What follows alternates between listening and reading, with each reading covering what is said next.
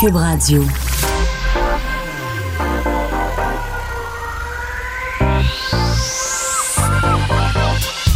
Même l'été, le midi, faut rester informé.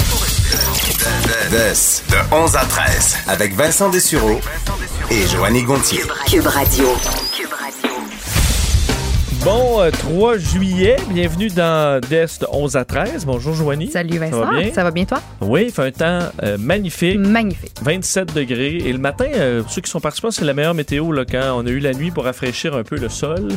Là, tu sors, il fait chaud. C'est pas ben, C'est quoi? Moi, j'ai dormi à 29,5 degrés la nuit dernière chez nous. Là. Je sais pas pourquoi, mais c'est un, c'est un four. On est au deuxième étage. Puis on n'a pas d'air clim. Je suis pas tant air clim. Ça me dérange pas. C'est plus pour mes chiens qui sont. Qui, ben, je, veux dire. Ça tu, dérange pas de dormir que tu dors ben, à 29 et demi. Là. Tu dors tout nu, puis tu, tu dors pareil. c'est plus pour mes petits chiens là, qui trouvent ça tough, qui se cachent sous les divans euh, quand il fait trop chaud. Là. chiens crever ben, de chaleur. Écoute, euh, je, je, les prête à grand maman là, qui a l'air clim. Puis, euh, mais c'est quand même quelque chose, de dormir à 29 euh, degrés. Tu n'as pas faim, tu, tu, sors de la douche, tu, je veux dire, quand même pas ta de 24 euh, degrés dans la chambre, l'important, c'est pour ça que ça coûte pas si cher dans la mesure où tu peux avoir un petit air climatisé, mais dans ta chambre. L'important, c'est d'avoir ça la nuit pour pouvoir se, se, rafraîchir. Parce qu'au-dessus de 24, ton corps n'est pas capable de se rafraîchir, puis mm-hmm. tu passes une mauvaise nuit, c'est sûr. Puis je veux dire, un petit petit air climatisé là, de base, euh, usagé, là, tu vas en trouver un à 100 pièces. C'est le chum qui devait s'occuper de ça, vois-tu? un cadeau, là. Puis, s'il faut. Parce ça fait trois ans que j'attends. tu dois pas, euh, tu, vas, tu, prends des bains d'eau frette, là, je sais pas trop, parce que euh, présentement, on a 27. Heureusement, c'est pas super humide. C'est un peu ce qui nous sauve d'une canicule, mais demain, c'est un peu le top de ce qu'on va attendre. 30, atteindre 33 degrés jeudi, 33 degrés vendredi. La bonne nouvelle, pour ceux qui aiment, qui aiment la chaleur, ben, évidemment, c'est qu'il fait chaud. Et l'autre, c'est que généralement, quand tu as une semaine de juillet, gros soleil, grosse chaleur, pas de pluie, ça tue les moustiques. Et euh, semble que cette année, ça en soit une bonne. C'est sûr que là, euh, au coin Berry-UQAM à Montréal ou sur Grande Allée à Québec, c'est pas, euh, c'est, on s'en sort bien. Mais ailleurs, c'est difficile. Je voyais, ben, je suis allé moi au Saguenay passer un week-end il y a deux semaines. c'était quand même intense. On me disait qu'on était sur la fin. C'était pas si pire. en Outaouais, en fin de semaine, c'était pas si pire non plus. Mais je voyais des images de dans le coin du parc de la Jacques-Cartier, dans la région de Québec. Dans les derniers jours, c'était l'enfer. Euh, je voyais des images de gens dans leur voiture qui filment à travers leur vitre. Tu sais, c'est juste un nuage, ça se promène dans tous les sens. Ça, il n'y a pas de personne qui a de fun là. Alors, euh, je sais que dans le coin de Bécomo, on va dans le coin de la côte nord, vous êtes envahi de moustiques. Euh, vous pouvez d'ailleurs nous, nous, nous, écrire si vous, donnez l'état de la situation parce que ça a l'air tough. On l'avait dit, les experts avaient dit que ça allait être une saison difficile en raison de, du printemps. La pluie, long, la pluie, la neige qui venait pas à bout de fondre. Alors, c'est une année exceptionnelle à ce niveau-là, mais une fois qu'il fait grosse chaleur, on devrait entrer dans le beau bout là, où il n'y a pas de moustiques, où on peut profiter de l'été. Alors finalement, avec un peu de patience, on va, on va s'en tirer. Mais entre autres, on disait que la ville de Bécomo, là, c'est, euh, faut, faut, utiliser des insecticides dans certains endroits. On pulvérise pour être capable de venir à bout des moustiques. C'est plate quand tu as attendu tout ce temps-là, puis là, tu peux pas aller sur ta c'est tu le fun de faire un petit peu le soir en fin de journée, puis euh, sur le balcon, sans être habillé en, en soude d'hiver là. Ouais, les manches longues, là, tu te chaud. Alors d'ailleurs, je lisais qu'une des meilleures, des meilleures anti-mouches de non pas quand tu bouges, mais de balcon ou de terrain, c'est le ventilateur. Ah. Donc, avoir des ventilateurs, même à l'extérieur, non seulement ça empêche le moustique de voler de façon stable, euh, comme le vent le ferait, mais aussi ça en, disperse l'odeur de l'humain mhm. qui les attire. Alors, vous mettez une coupe de fans sur votre terrasse, puis ça devrait euh, calmer le jeu pas mal. Tu me donnes une idée. J'ai envie de, de, de, de, trouver ou de lire sur les, les, les insecticides, les push-push qui sont euh, plus naturel, plus sécuritaire parce que c'est quand même bourré de cochonneries ce qu'on se met pour se protéger des, des bébites. Il y a même des golfeurs là, euh, sur les terrains de golf qui, qui se mettent des, des, des, des, des, des c'est comme ça qu'on appelle ça. Des, ouais, du DEET. Du, du, puis le gazon devient jaune le, au contact de ce de, la, Mais vaporisateur. C'est un peu comme l'épidurale. Non, non, non, moi je veux ça naturel. puis là, au bout euh, d'une heure, ça fait amène-moi ça. J'ai l'impression que tu t'en vas en mettant à pêche, là, dans sa côte nord, joignie avec ta chandelle à la citronnelle. puis tu vas soit passer la fin de semaine enfermé ou tu vas sortir le 30% d'EAT maximum dosage, Ben, tu vas t'en prendre un bain dedans. Moi, je préfère avoir quelques petites piqûres qui me gratouillent ici et là que de me bourrer de, de cochonneries chimiques qui rentrent dans mon Ouais. système, dans mon sang, puis qui, pense que dont les, dont les effets là. négatifs sont encore euh, peu documentés et méconnus. Ben, ça dépend du DEET. On utilise ça moi, depuis dans le temps. Ça a été réglementé, il me semble, dans le temps. On se beurrait ça. euh, Ben oui, puis regarde des- de quoi l'air aujourd'hui. Ben, ouais, mais c'est ça. Moi, je suis quand même fonctionnel. Alors, euh, j'ai l'impression que ça, des fois, là, le- le- la, la citronnelle, ça part vite une fois que tu es vraiment dans un bon nuage. Sûr que tu vas euh, euh, te promener en ville là, avec euh, un, petit, un petit parfum citron, ça fait bien, mais c'est ça, le gros muscol, ça fonctionne aussi de temps en temps. Dans l'actualité, rapidement, revenir sur Air Transat, dossier qui a évolué dans les dernières heures parce que on sait Air Canada a bon, fait une offre à Transat qui a été acceptée, mais ça ne s'arrête pas là, parce que là, on entre en mode enchère. Et ceux qui pourraient, un peu comme les offres hostiles du, du Canadien qui ont raté, euh, Transat a accepté 520 millions de dollars d'Air Canada, mais on est prêt à évaluer d'autres offres. Mais il y a des conditions, par contre. Si vous voulez acheter Air Canada, vous devrez mettre 40 millions de plus au minimum que l'offre actuelle, ce qui était déjà l'offre de, de Mac, euh, qui était de 560 millions. Alors, minimum 560 millions. Euh, ensuite, il y a une période de 5 jours où Air Canada peut égaler l'offre. Pour ça que je trouve que ça ressemble un peu à, offres Ouais, ok. hostiles. Peut égaler l'offre dans les 5 jours suivants. S'il n'égale pas l'offre, Air Transat doit donner 15 millions de dollars de bris de contrat à Air Canada. Alors, c'est un peu la mécanique euh, qui a lieu présentement pour les enchères, mais ça pourrait être intéressant pour certains parce que, on disait 520 millions, c'est quand même pas très cher payé pour, euh, pour Air Transat. Alors, est-ce qu'il y en a d'autres qui pourraient intéresser? Est-ce que Mac pourrait bonifier son offre? Euh, c'est à suivre. Ils ont euh, quelques temps pour, pour faire ça et évaluer les transactions possibles.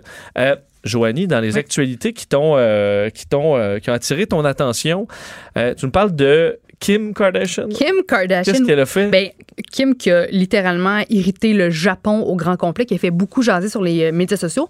La semaine dernière, elle a lancé sa nouvelle gamme de sous-vêtements qu'elle a baptisé Kimono. Hein, on comprend que c'est un jeu de mots avec son nom. Sauf que ça, ça a déclenché une, une grosse tempête sur les euh, réseaux sociaux. Il y a des gens qui l'accusaient de dénigrer le kimono, donc le vêtement de base traditionnel japonais, et de faire aussi de l'appropriation culturelle. Et il y a Daisaku Kadokawa, désolé si le prononce mal, le maire de Kyoto, qui a lui-même demandé dans une lettre à Kim de renoncer à ce nom parce qu'il avait peur que ça diffuse une mauvaise euh, compréhension de ce qu'est le kimono en raison de, Kim Kardashian qui est, très puissante. Ça a qua- 143 millions d'abonnés sur Instagram. Et hier, le, ministre du Commerce euh, et de l'Industrie, euh, Monsieur Hiroshi Seko, s'est aussi invité dans le débat en annonçant l'envoi la semaine prochaine aux États-Unis de hauts responsables du Bureau des brevets et marques pour discuter de la situation avec leur- leurs homologues américains. Donc, devant ce, ce tollé-là, Kim Kardashian a annoncé hier soir sur Instagram qu'elle allait changer le nom de sa ligne de sous-vêtements. Alors, on sait parce pas que le nom, euh, qu'il y ait des inspirations, je trouve qu'on a l'appropriation culturelle souvent facile, qu'on- qu'elle s'intéresse à cette culture-là puis décide de s'en inspirer pour une collection de vêtements. Mais c'est parce que là, elle utilise le nom qu'on associe tous. Là. Exact. Euh, puis là, Puis euh, je pense pas que c'est une marque déposée comme, admettons, champagne, où tu peux pas faire du, appeler euh, n'importe quoi du champagne?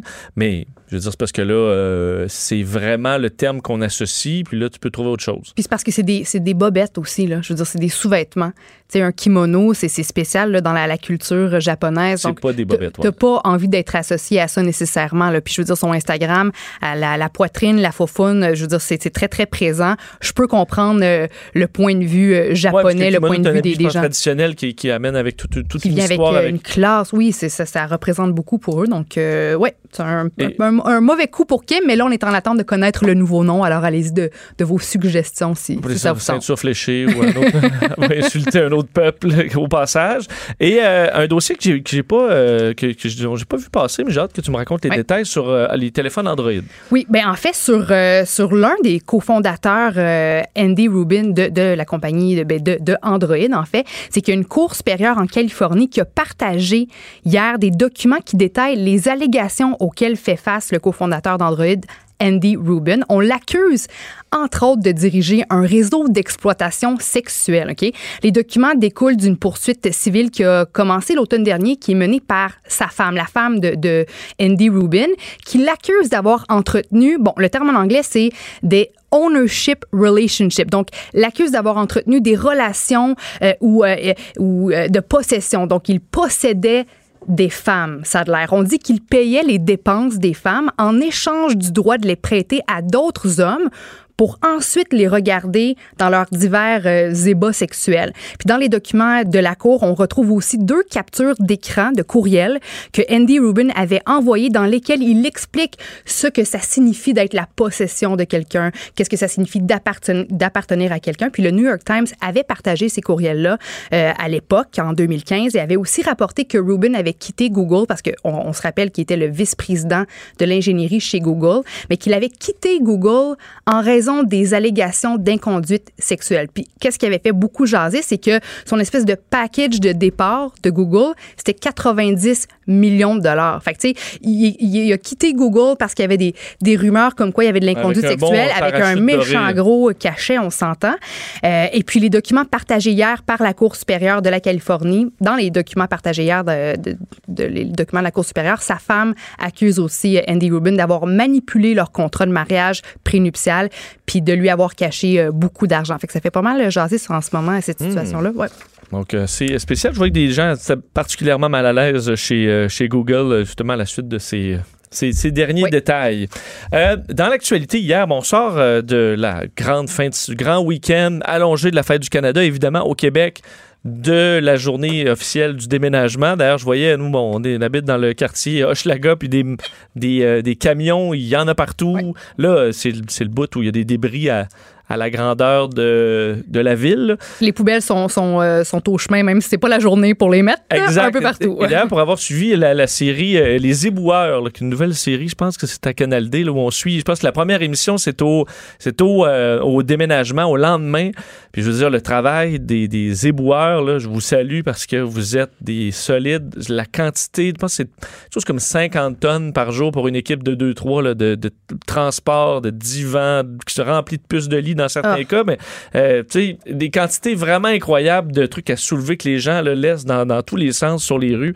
Alors, euh, bon, évidemment, l'avantage, le 1er juillet, il a fait relativement beau, il n'a pas fait trop chaud, il n'y a pas eu de pluie.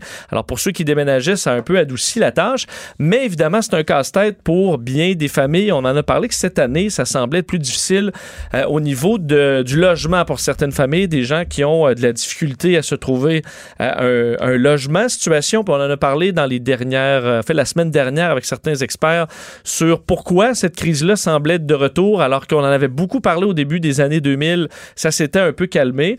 Et euh, dans les derniers jours, on peut, fait hier, on peut voir des, euh, des titres qui porter à confusion. On lisait à la fois, je cite le, Journal de Montréal, disait les demandes d'aide au logement ont quadruplé en un an à Montréal. Et en même temps, on voyait euh, euh, des, articles qui disaient la situation du logement est sous contrôle, assure la ministre de l'Habitation. Alors, est-ce que la ministre a été un peu euh, positive, disons, face à cette, situation qui, selon d'autres, entre autres le Frappru, évidemment, est dénoncée comme étant une, une, crise carrément du logement. hier, Andrés Fontesilia du, du, de de, Québec solidaire a critiqué assez durement euh, la ministre André Laforêt dans sa gestion de cette crise du logement. On en parle euh, avec lui à l'instant. Monsieur Fantesilia, bonjour. Oui, bonjour, monsieur. Euh, vous allez bien? Oui, ça va très bien vous-même. Oui, donc vous avez sursauté en attendant les propos de, de la ministre comme quoi la situation était sous contrôle? Oui, euh, je pense que Madame la, la ministre euh, Laforêt, elle fait plus euh, une opération de communication qu'une véritable gestion de la crise du, du, logement. Elle fait preuve, à mon avis, de jovialisme. Elle refuse de voir la réalité. Et, voilà, on se retrouve avec une situation grave et qui n'est pas terminée. Le 1er juillet risque de s'allonger au 1er, 1er août. Il y a plusieurs locataires qui ont eu un mois, de sourcils, d'autres qui sont hébergés dans des hôtels, dans des résidences étudiantes, qui cherchent activement du logement, d'autres qui sont hébergés chez des, amis, chez des parents, etc. Donc, euh, la crise du logement n'est pas finie. On doit euh, continuer à s'activer sur ces dossiers. you. Parce que selon vous, on voyait les, chiffres, euh, les, chiffres dévoilés par le Frappru. Bon, chaque année, euh, ils en donnent. On dit près de 500 ménages ont demandé de l'aide euh, un peu avant le 1er juillet. C'est beaucoup plus que, bon, que, les, dernières années. On dit hier, c'était au moins 175 ménages qui n'avaient pas toujours trouvé de logement. Mais vous associez aussi qu'il n'y a pas seulement les gens qui sont sans logement, mais il y a ceux qui, sont, qui se retrouvent mal logés, qui acceptent, des, dans certains cas, des appartements insalubres ou qui sont trop petits pour leur famille. Donc, il y a, au-delà de la statistique, il aussi des gens qui se retrouvent dans des endroits où ils devraient peut-être pas être. Tout à fait. Vous avez raison. Les chiffres des ménages hébergés par la ville de Montréal eh, cachent eh, la, une autre réalité. Les véritables icebergs, c'est de tous les gens qui eh, ont été obligés d'accepter des logements insalubres avec des plein d'insectes, de, de, coquerelles, de la moisissure, etc., à des prix exorbitants et, parce qu'ils ne trouvaient rien d'autre pour pour se loger. Donc il y a c'est un problème, c'est un problème très très grave et le gouvernement doit prendre des mesures urgentes et à, court terme et à long terme pour régler cette situation-là. Euh, la ministre euh, La Forêt a aussi parlé dans les derniers jours de, de rendre légal le dépôt de garantie aux propriétaires. Bon, on sait que ça se fait énormément, même si c'est pas légal. Là, puis je l'ai vécu étant en, appartement, propriétaire qui dit bon ben vous allez me payer un, un mois d'avance, au moins ça lui assure mm. que vous allez pas lui donner un peu de jeu s'il a besoin d'aller à la régie du logement, s'il y a un problème, s'il y a des bris ou quoi que ce soit. Euh, cette idée de rendre ça légal, vous êtes clairement contre? Je, je considère que c'est une très, très mauvaise voie. C'est très mal avisé, surtout d'annoncer les intentions de la ministre aujourd'hui, alors qu'il y a des centaines de ménages qui euh, ont de la peine à se loger, d'autres qui sont très mal logés, et alors qu'il y a une hausse faramineuse, une hausse vertigineuse des, des loyers, et les ménages à plus faible revenus ont de la misère, à, à, ont beaucoup, beaucoup de problèmes à payer les augmentations, et souvent abusives, qui existent, pas toujours, mais souvent abusives. Donc, la ministre rajoute une couche à la difficulté des personnes à faible revenu pour pouvoir se loger décemment. Mais M. Fonticillon, on sait que dans le, cas de, certaines personnes semblent avoir de la difficulté à se loger, que ce soit par euh, bon des fois des, des, des, des, préjugés de certains propriétaires, des groupes qui sont qui vont inquiéter des propriétaires qui ont l'air d'avoir moins d'argent ou autres qui ont l'air à problème. Est-ce que d'avoir dans ce cas-là un dépôt légal de garantie, ça peut pas faciliter à certaines personnes l'accès à un logement dans la mesure où au moins il y a cette garantie-là, puis le propriétaire pourrait accepter des gens qui n'auraient peut-être pas normalement accepté? Ben écoutez, je je pense pas, je pense pas, et ce n'est pas ce qu'on est, en train de nous dire, c'est que pour éviter la discrimination, ben, sortez votre chéquier, payez davantage euh, davantage euh, d'argent, ce qui me semble euh, sur la base, sur le plan éthique, très très questionnable. Et déjà, beaucoup, énormément de ménages ont beaucoup de misère à payer les loyers actuels qui, ont, qui augmentent de façon abusive très souvent, et on va régler le problème en demandant encore plus d'argent ça me semble contre-productif et c'est contraire même à la logique. Donc, votre solution, euh, c'est est-ce que c'est uniquement les logements sociaux? Parce qu'évidemment, ça demande des investissements quand même importants du, du gouvernement. Tout à fait. Écoutez, les, les, les mondes d'habitation, c'est un monde complexe. Il y a des multiples facteurs qui influencent euh, les secteurs, les prix des logements, les prix des loyers, etc. Il y a plusieurs situations qu'on peut euh, envisager. À court terme, oui, le gouvernement doit euh, euh doit donner plus de suppléments au loyer pour que les locataires puissent puissent arriver à payer les loyers augmentés à cause de la crise, à cause de la pénurie des de, de logements. mais vous savez, moi, euh, au fond, je ne suis pas d'accord euh, avec la, les subventions au loyer, mais en situation d'urgence, il faut faire ce qu'il faut faire parce que c'est une subvention qui se va, c'est une subvention aux propriétaires euh, finalement pour payer pour payer les loyers. Donc, il faut des solutions à plus long terme. Dans à, moyen terme, il faudrait par exemple un registre des loyers afin que les locataires puissent voir si les nouveaux locataires qui occupent un logement puissent voir s'il y a une augmentation abusive des loyers et qu'ils aient la possibilité euh, d'aller euh, exiger justice à la régie euh, du logement. Et à plus long terme, il faut augmenter de façon, de, de, façon décidée le nombre des logements sociaux destinés à, aux ménages à faible revenu où ils pourront payer où ils pourront payer moins cher. Parce que vous savez, en ce moment, dans la grande majorité des immeubles locatifs, les propriétaires veulent, oui, veulent rentrer dans l'investissement, veulent avoir des profits mais le logement social est justement destiné, euh, n'a pas la finalité de faire du profit, mais seulement de donner le droit à des gens de vivre décemment dans un, dans un logis. Donc, il faut euh, impérativement euh, augmenter le nombre de logements sociaux. Et la ministre nous dit qu'elle va bonifier les budgets, mais on attend depuis des mois qu'elle fasse, qu'elle fasse la bonification des budgets et des programmes de logements sociaux. En terminant, M. Vodessia, je vois euh, des, encore des projets euh, de construction euh, à Montréal, mais c'est le même cas aussi euh, à Québec, de- de- d'immenses tours. à Montréal, on parle de tours euh, immenses, euh, de grand luxe, à à peu près 1000 dollars le pied carré, euh, qui sont souvent achetés, puis on le voit par des investisseurs asiatiques qui seront même pas là, qui font du, de la- bon, qui, veulent carrément faire de l'investissement pour le futur. Est-ce que c'est un problème selon vous? Est-ce qu'on devrait obliger ces, ces, ces grands projets-là à intégrer une partie d'appartements ayant un prix quand même accessible pour pas bon, vider le centre-ville de ses, de ses habitants?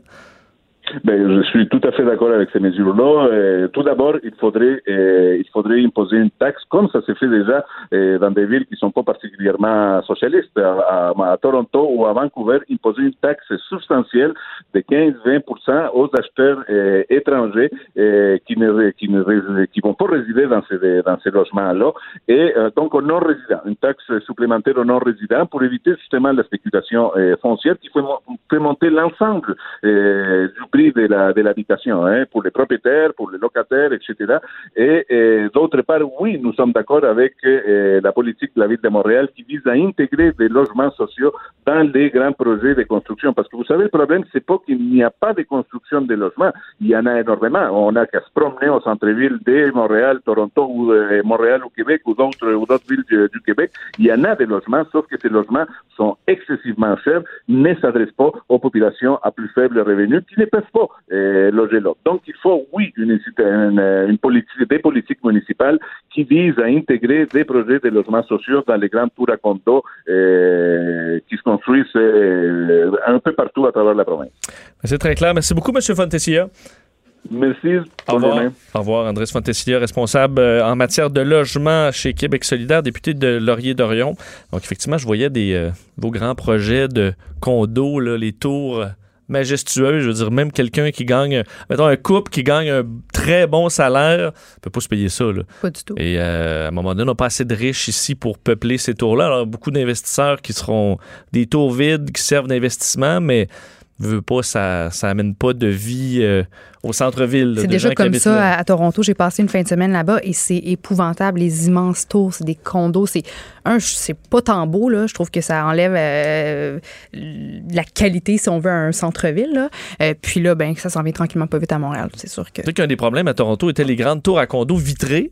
Euh, puis là, les gens achètent les condos là, puis c'est magnifique, là, une vue superbe sur la ville. Mais ça dure pas longtemps. Ça dure pas longtemps. 60 Et ça, on le sait pas. Ben, mais en fait, ça, c'est le, le- la tour, mais le- le- les vitres, ça dure encore moins longtemps que ça. Et changer ça, ça, Ça coûte des fortune. millions de dollars. Puis là, tu te ramasses, hey, OK, ça coûte, on a une facture comme ça de 5 millions pour notre tour, pour refaire euh, la belle tour vitrée. Alors, souvent, j'ai l'impression qu'on construit, c'est un autre problème, là, mais qu'on construit pas les tours à condos dans un but que ce soit solide, bien fait, puis que ça dure euh, 200 ans ou 100 ans comme une bonne vieille maison bien construite. Et euh, ça, souvent, quand t'achètes, comment savoir, là? Est-ce qu'à l'intérieur, ça va être fait pour durer? Alors bon, ça, c'est un autre problème. Cube Radio. De, de 11 à 13. Pour nous rejoindre en studio, 187 Cube Radio. 1877 827 2346. C'est l'heure de la chronique Disque dur avec euh, Stéphane Plante. Salut Stéphane. Salut. Ça va bien? Oui, vous, ça va? Oui, Oui. euh, on est dans la période des festivals. Eh oui. Un peu partout euh, au Québec, mais tu vas nous en faire découvrir certains qu'on.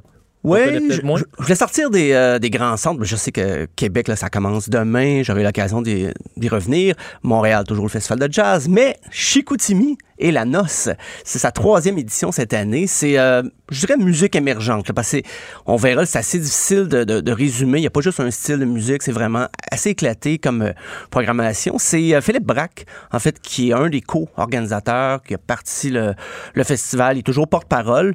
Bien sûr, il joue chaque année. Il se trouve un moment euh, parmi ses, ses nombreuses activités du week-end pour performer lui-même.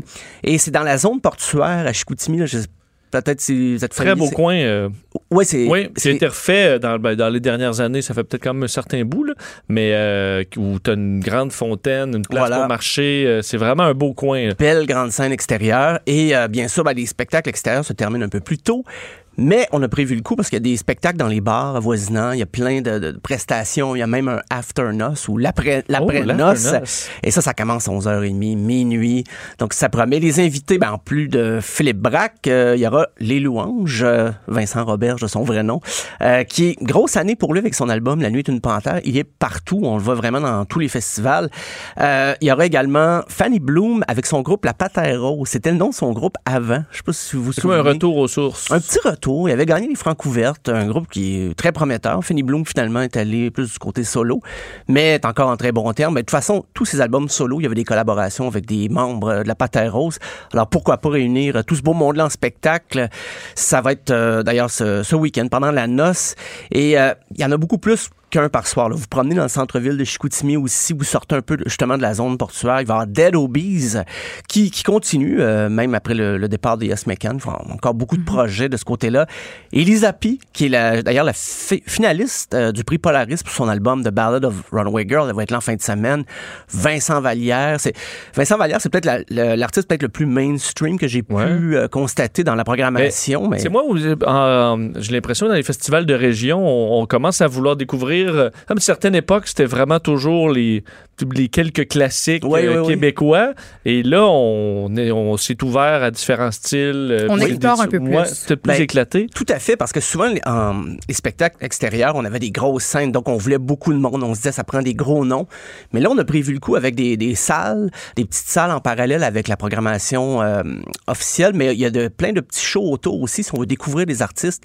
Donc, ça, c'est le fun parce que c'est pas, euh, si on connaît pas, si on n'apprécie pas peut-être la personne sur la grosse scène, on peut aller voir, on peut se promener autour. Euh, la part, c'est pas cher, c'est 60 si je 62 dollars et 55 pour les trois jours donc du 4 au 6 et puis ben il y, aura- il y a, y a du rap quand je disais que c'était éclaté là c'est euh, Il y en a pour tous les goûts. il y en a là. vraiment pour tous les goûts. Il y a Robert Nelson, Ken Lo, euh, il y a même de l'électro, Kid Koala, Milk and Bone, Laurent Sand, Teke Teke, Horloge Simard, Danny Placard, Chose Sauvage que j'aimerais bien voir. J'apprécie particulièrement leur groove. Euh, Kate Kuna qui était dans les, les Goules, Mordicus, un groupe de Chicoutimi. Et c'est drôle parce que j'ai été vérifié encore aujourd'hui la programmation et ça disait et plus à, ve- à venir. Je- ça commence demain les C'est- falloir- déjà bien rempli pourtant. Je là. sais pas qui s'occupe de, de la Ben, page, le festival mais- d'été, on peut attendre à booker un de leurs gros soirs euh, Oui, la ça. semaine Ouais. passée ou presque. Ben oui, c'est Corey Hart. Corey la on comprend que c'est pas le, le- c'était c'était pas le plan B euh, ni le Ouais. C là. On, s'est rendu loin, mais à un moment donné. euh, Donc, peut-être encore des surprises euh, du côté de Chicoutimi. C'est Mais- à, c'est à surveiller pour la noce. Donc, troisième édition, j'imagine que ça, qu'il y a plus de touristes qui, Oui. qui débarquent en ville. J'imagine que c'est ultra positif pour, pour, pour la communauté là-bas. Oui, ben absolument. C'était, ça se voulait très modeste, mais c'est rendu que les artistes veulent jouer là aussi parce que ça, ça fait un autre. Justement, ça, c'est, le fun de sortir l'été aussi, de jouer ailleurs. Puis il y a- il y, a un volet humour aussi qui est en train de se développer avec les Pic-Bois cette année, qui font souvent des capsules en direct, toujours assez euh, déjantées. On peut même, c'est la noce de cuir cette année. oh, oh, On- la troisième édition. On a associé ça avec la noce de cuir. Et on peut euh, célébrer un faux mariage pour le coût de 10 Donc, euh, si Ah, vous vous voulez- marier pour pas cher. Ouais, je sais pour le pas prix d'une pinte. Peut-être dans- ouais, c'est ça. Dans tes, peut-être dans tes plans pour cet correct. été, Vincent. Ça va être correct. Ça va être correct. C'est comme à Reno, euh, au Nevada, mais c'est c'est beaucoup plus proche. C'est à Chicoutimi. Donc, euh, 10 pour se marier. Euh, sinon, il y a le festival Sure Blues and Folk euh, du 3 au 7 juillet. Ils l'ont travaillé, ce nom-là. hein? Ils l'ont travaillé. travaillé. Parce que moi, je l'ai travaillé avant de l'apprendre comme il faut. J'ai fait toutes les combinaisons de syllabes. Donc, on Mais devine que c'est à Sherbrooke. c'est à, c'est à Sherbrooke. Sherbrooke. Wow, voilà, Sherbrooke. Euh, Il y avait déjà eu Sherbrooke en blues. Moi, j'ai, j'ai, j'ai habité Sherbrooke longtemps. Je suis un petit gars de l'Estrie. Et il y avait eu Sherbrooke en blues déjà. Et ça avait été un succès difficile. Mais là, c'est revenu. Et là, ça fait dix ans quand même. Parce qu'on a acheté le volet, justement, folk plus acoustique au volet seulement blues. Donc, ça élargit beaucoup, beaucoup la palette d'invités. Et euh, c'est un, maintenant un incontournable du centre-ville de Sherbrooke l'été. Parce que les, Sherbrooke, c'est une ville étudiante. Donc, l'été, beaucoup d'étudiants s'en vont. Tournent à la maison. parents quittent la région. Parce qu'on voulait quelque chose pour revitaliser, je pense, les activités du centre-ville. Et avec le, le, le Cher, Cher Blues, on a trouvé quelque chose qui, quand même, réunit pas mal de monde. Il va y avoir Charlotte Cardin sur la grande scène extérieure. Oh, Donc, c'est- c'est blues folk, mais on se permet quand même des, des, des gros noms. Euh, Puis là aussi, il y a beaucoup de lieux de diffusion. C'est pas seulement la grosse scène extérieure. On peut aller dans les bars.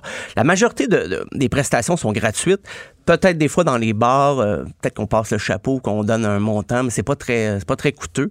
Euh, donc, ça- mais ça, ça commence, euh, ça commence aujourd'hui même. Mais demain, il y aura aussi Jim Zeller, Carl Tremblay. C'est comme les deux noms du blues au Québec qu'on peut pas, euh, des incontournables harmonicistes.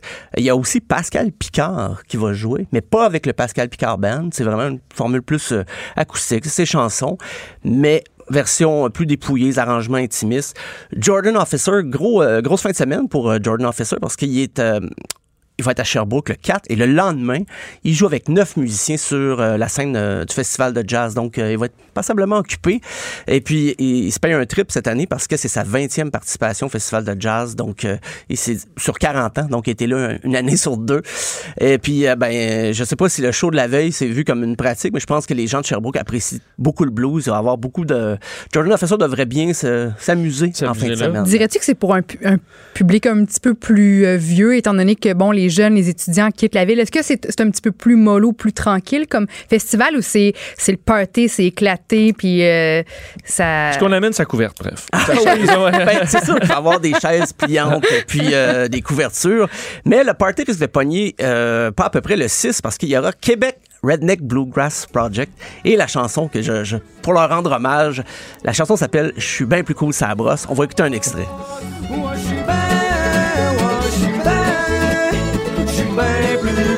Plus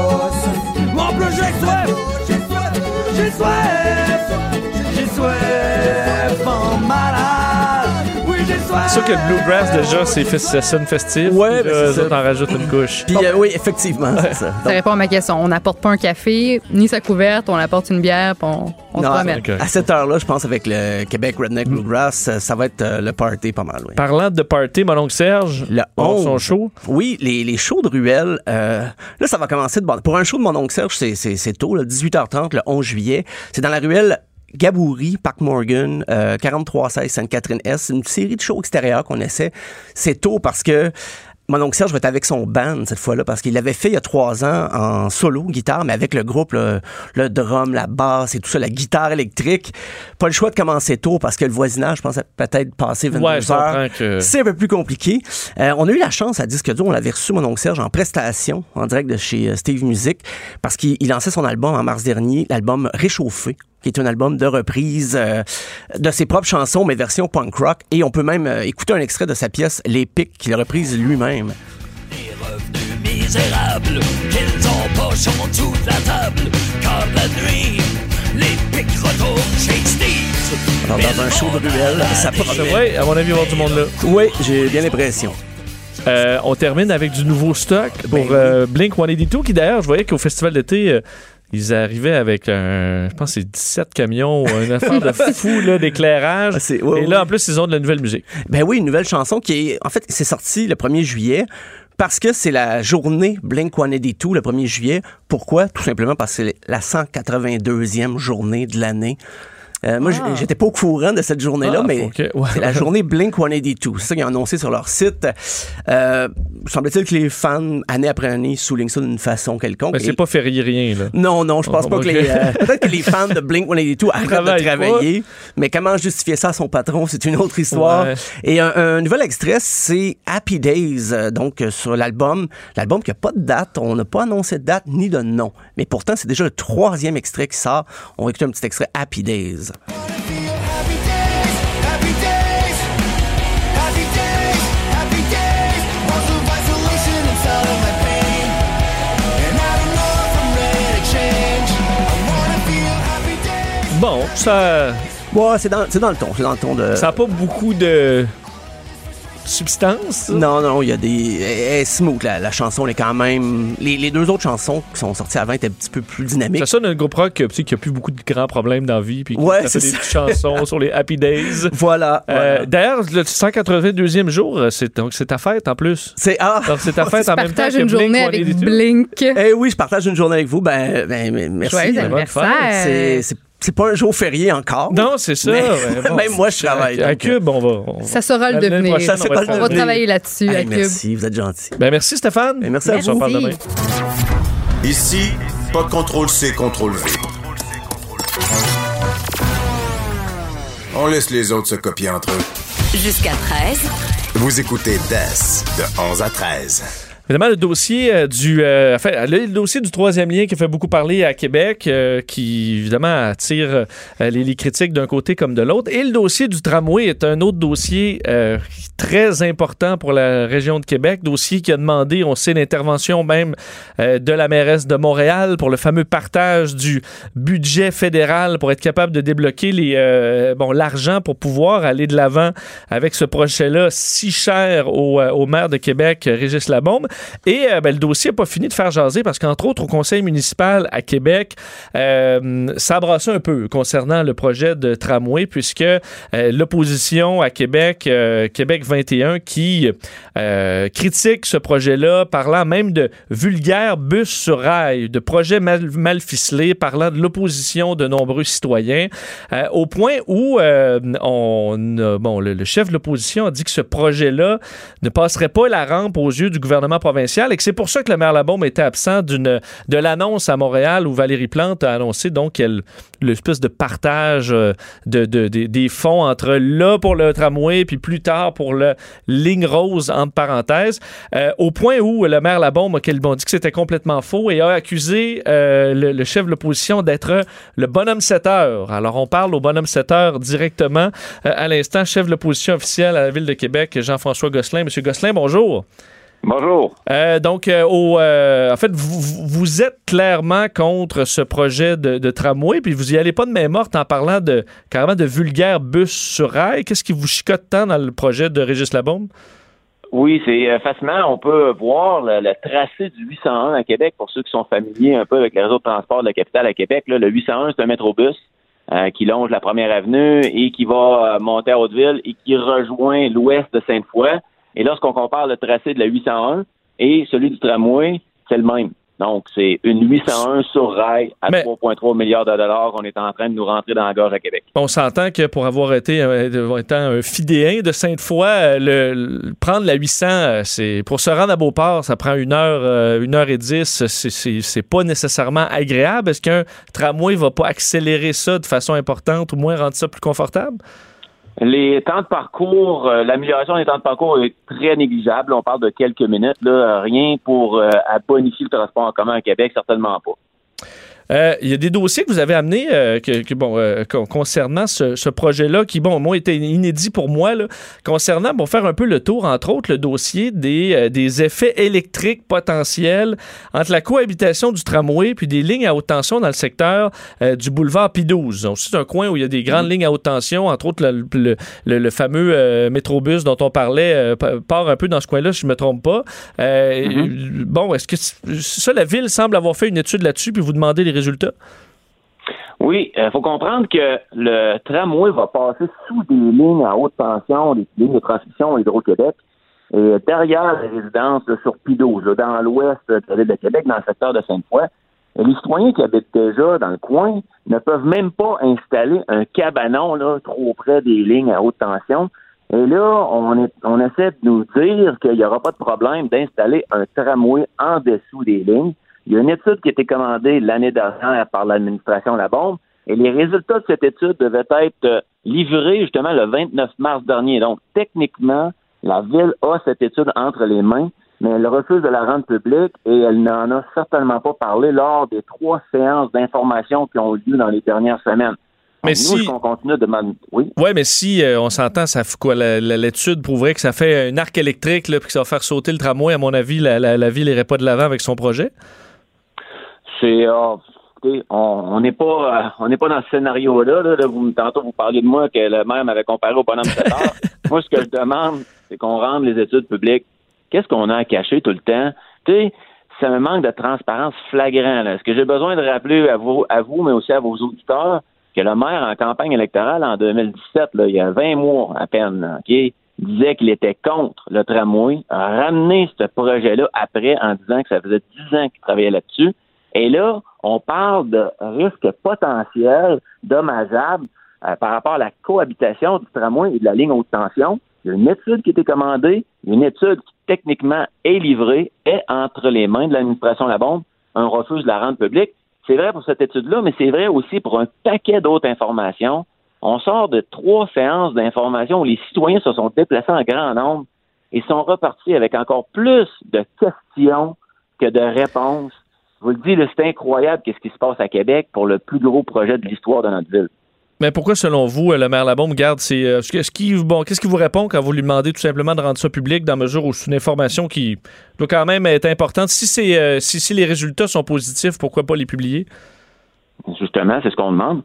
À lui de répondre à cette question-là, mais c'est toujours comme ça. Là, on, on met les citoyens devant les faits accomplis, on impose un projet sur lequel ils ne se sont jamais prononcés. Je vous dis, c'est- incroyable, c'est un manque de transparence flagrante. Et le maire aurait dû apprendre, parce que, souvenez-vous, le projet de là, qu'il mettait de l'avant avant la campagne de 2007, qu'il a laissé tomber six mois avant l'élection, il disait qu'il y avait eu un manque de communication de sa part, qu'il n'avait pas bien vendu son projet. Et là, on est en train de rejouer encore dans le même, même vieux thème.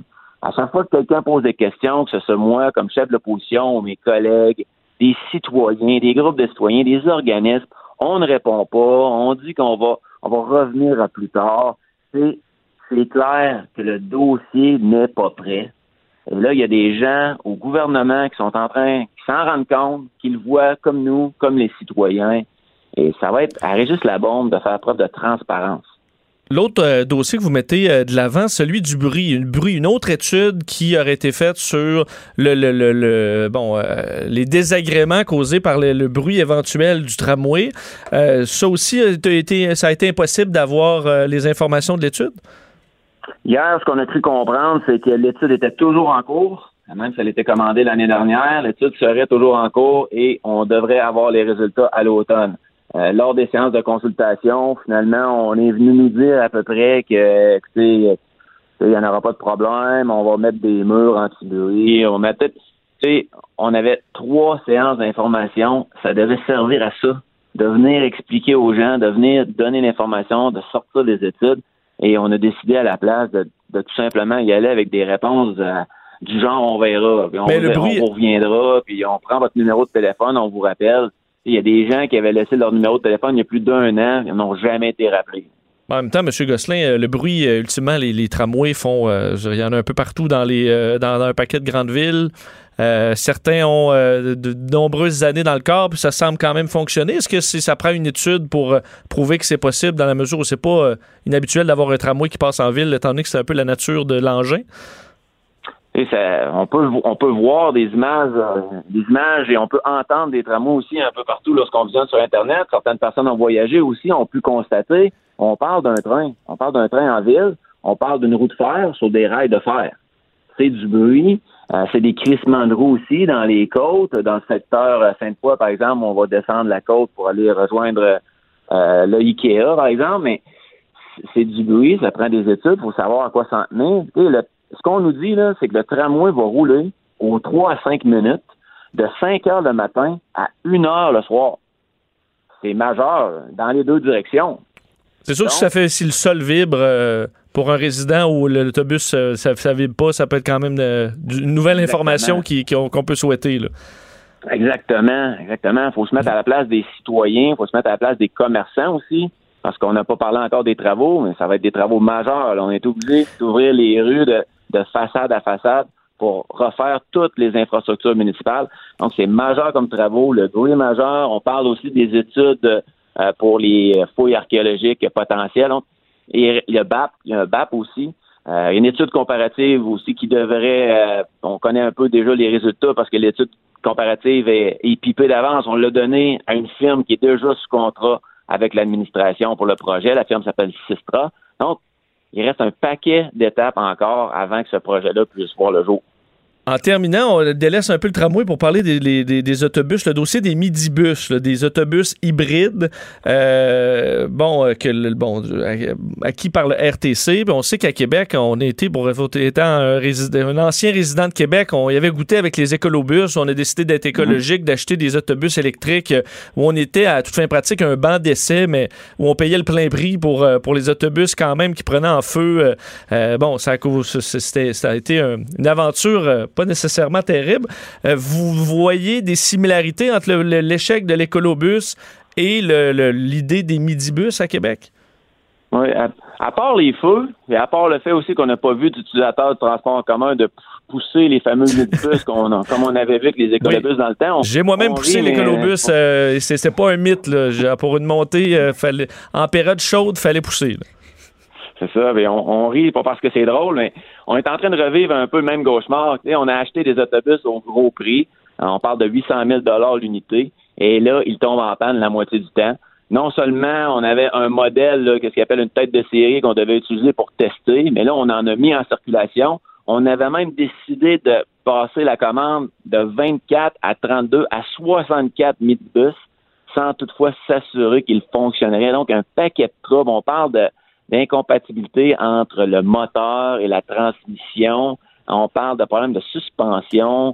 Euh, on parle de problèmes où les euh, fauteuils roulants, les, les poussettes ne peuvent pas entrer par la porte d'en avant, doivent rentrer par la porte d'en arrière. OK. Le, le véhicule ne peut pas dépasser 70 km heure. Et là, on demande aux chauffeurs de les conduire jusque dans le nord de la ville ou dans l'ouest ou dans l'est. Donc, ils doivent emprunter les autoroutes sur les quatre flasheurs. T'sais, à tous les jours, à, toutes les semaines, on voit des photos de des citoyens qui prennent des photos des minibus en panne. On est en train de revivre un peu le cauchemar qu'on avait vécu à Québec avec les écolobus. En terminant, M. Gosselin, je sais que votre parti a traversé quand même une tempête euh, cette année. Euh, il semblait avoir des conflits internes. Vous en êtes où euh, dans, dans disons, essayer de réunifier votre parti? On est rendu ailleurs. Nous avons un nouveau conseil d'administration, un nouveau DG, un nouveau représentant officiel, des gens compétents, des gens qui ont fait leurs preuves, des gens surtout aussi qui, comme moi, partagent les mêmes valeurs, mais adorent leur ville, veulent que ça change à Québec. Et pour nous, c'est d'être prêt en 2021, offrir notre vision à la population de Québec pour l'élection. Mais je peux vous dire une chose, on fait la campagne sur deux choses, la force de mon équipe, la force de mon programme. Euh, M. Gosselin, merci beaucoup. Merci, au plaisir. Au revoir, Jean-François Gosselin, chef de l'opposition officielle à la ville de Québec euh, chez Québec 21. Alors, des doutes sur le, sur, le tramway. Il faut dire que, euh, quand même, euh, que on aime ou pas Québec 21 ou Jean-François Gosselin, l'opposition, est- c'est petit à Québec parce que Régis Labaume, l'opposition, il aime pas ça. Pour avoir couvert la politique municipale à Québec pendant un certain temps, Régis Labaume traite avec très peu de respect les gens qui s'y opposent. Alors, c'est toute une job d'être contre euh, Régis Alors, il faut leur donner ça, euh, tenir tête à Régis Labaume en, au conseil municipal. Quand il y a toute son équipe derrière, c'est pas toujours facile et ça en prend quand même qui euh, donne un autre son de cloche parce que le projet de tramway effectivement arrive vite et euh, tout d'un coup là, faut pas non plus faire faire d'erreur. Alors ben dossier à suivre, on n'a pas fini d'en parler. Vincent n'a pas choisi Joanie Gontier comme co-animatrice pour rien. Avec 28 000 abonnés Instagram, hey, ça fait 28 000 bonnes raisons d'écouter l'émission. De, de 11 à 13, avec Vincent Dessureau et Joanie Gontier. Cube, Cube Radio. Le buzz de Vincent Dessureau.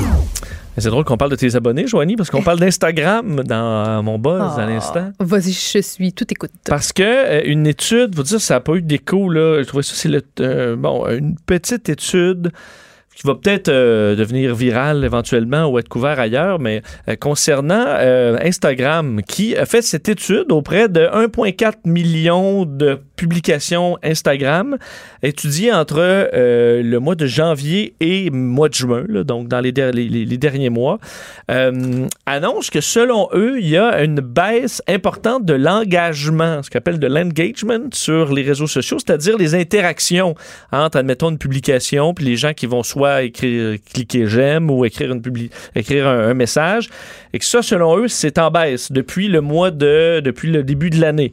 Euh, en baisse quand même de façon importante. Là, on parle d'une baisse d'à peu près 20% depuis le début de l'année euh, et qui toucherait particulièrement les influenceurs individuels. Euh, ça touche aussi les compagnies, mais particulièrement, on dit les fashion influencers, donc les influenceurs dans le monde de la mode, Oui. qui eux auraient vu une baisse euh, d'à peu près 44% depuis le mois de janvier.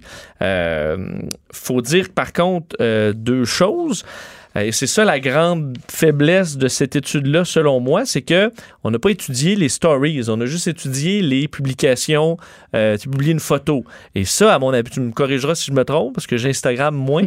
Euh, c'est peut-être juste parce que les gens se sont transférés leur énergie ou leur temps passé sur les stories plutôt que les publications comme telles. C'est que maintenant, ben là, si on parle des influenceurs, ceux qui ont beaucoup, beaucoup d'abonnés, c'est, rendu un, un- un outil de travail. Les compagnies, là, pour vendre leurs produits, font plus juste des pubs automatiques nécessairement. Il y en a, là, ça existe toujours sur Instagram, mais on passe par l'influenceur. Puis ça, je trouve que ça crée une déconnexion. Moi, j'aime suivre un Instagram qui est authentique, où je vois pas euh, des photos de voyage parfaites puis des corps parfaits. Puis au début, il y en avait pas tant que ça des comptes comme ça où on vendait la perfection, mais là, c'est c'est que ça qu'on voit les influenceurs qui ont des centaines, 200, 300 000 abonnés, c'est que de la perfection. Puis je pense qu'on a une écœurantite aiguë de, De ça. ça. Fait que moi, dès que tu me vends un produit, j'ai- je vais pas lire ton ta publication au complet là, parce que là les influenceurs vont essayer de faire un lien avec ah moi j'ai toujours puis c'est quoi Vincent, je l'ai fait moi-même. Euh, Ah j'ai toujours j'ai j'ai décidé de prendre soin de moi, de ma santé, blablabla, mais à la fin tu vois hashtag pub, hashtag collaboration, tu sais je veux dire c'est de la bullshit un peu. On puis je pense que dès que les gens voient parce que on, on- souvent dans une publication, on met dès le début de la phrase qu'on est en collaboration avec une compagnie puis qu'on fait une publicité, tout de suite ça ben ça c'est ça ça crée un- un- une espèce de, de- de désengagement. On, on voit ça puis on passe à l'autre appel. puis on- ça peut être on correct s'il y a une variété. euh, moi, je vois pas trop de problème dans la mesure où euh, je veux dire, t'as une audience, mais si c'est pas juste ça ou si tu ça Mais c'est quoi? C'est que c'est en train de changer. On est en train de se poser des, des questions parce que tu veux créer une espèce d'équilibre entre, euh, bon, mon, mon Instagram, c'est mon espace personnel où je vous invite dans ma vie, où je vous montre mes photos de chiens, où je vous montre mon bouton d'en face, où je vous montre mon petit euh, pédalo que je me suis acheté, puis aussi du contenu, du contenu euh, commandité. Il faut trouver un, un équilibre. Puis là, c'est tellement nouveau, le marketing d'influence, que les compagnies se pitchent là-dessus. C'est tellement facile de faire beaucoup d'argent avec ça. Tu sais, moi, bon, euh, j'ai pas des, des- j'ai pas 100 000 abonnés, genre, j'en ai quelques milliers. Et c'est, écoute, Vincent, c'est quand même fou les, les cachets qu'on peut faire avec ça. Alors, je me mets à la place de quelqu'un qui a des Elisabeth Rioux de ce monde qui a 1,6 million d'abonnés. Elle, une photo, c'est 40 000 C'est tellement nouveau comme, tu sais, il y a des- il y, a des nouveaux postes, il y a des emplois qui sont créés avec ça, là, les, les responsables du marketing d'influence. Fait c'est nouveau, on sait pas trop comment. Faut, faut s'ajuster. Donc là, j'imagine qu'on est vraiment dans le pire de la tempête où il y a plein de, de consommateurs, des d'abonnés sur Instagram qui sont tannés de voir leur personnalité préférée euh, se coller à des marques à gauche, à droite. On, on perd de l'authenticité, puis l'authenticité, c'est ça ben, qui vend. Là où j'ai l'impression qu'il va y avoir un, un essoufflement, c'est ce que je voyais euh, il y a quelques années sur Facebook et qui, qui arrive, là, parce que sur Facebook, maintenant, euh, il y, a un- il y a un désintérêt de Facebook, là, clairement, chez, chez, les, chez les jeunes, mais en général, où les gens... Écoute, qui c'est qui, qui- qui publie encore sur Facebook, à part euh,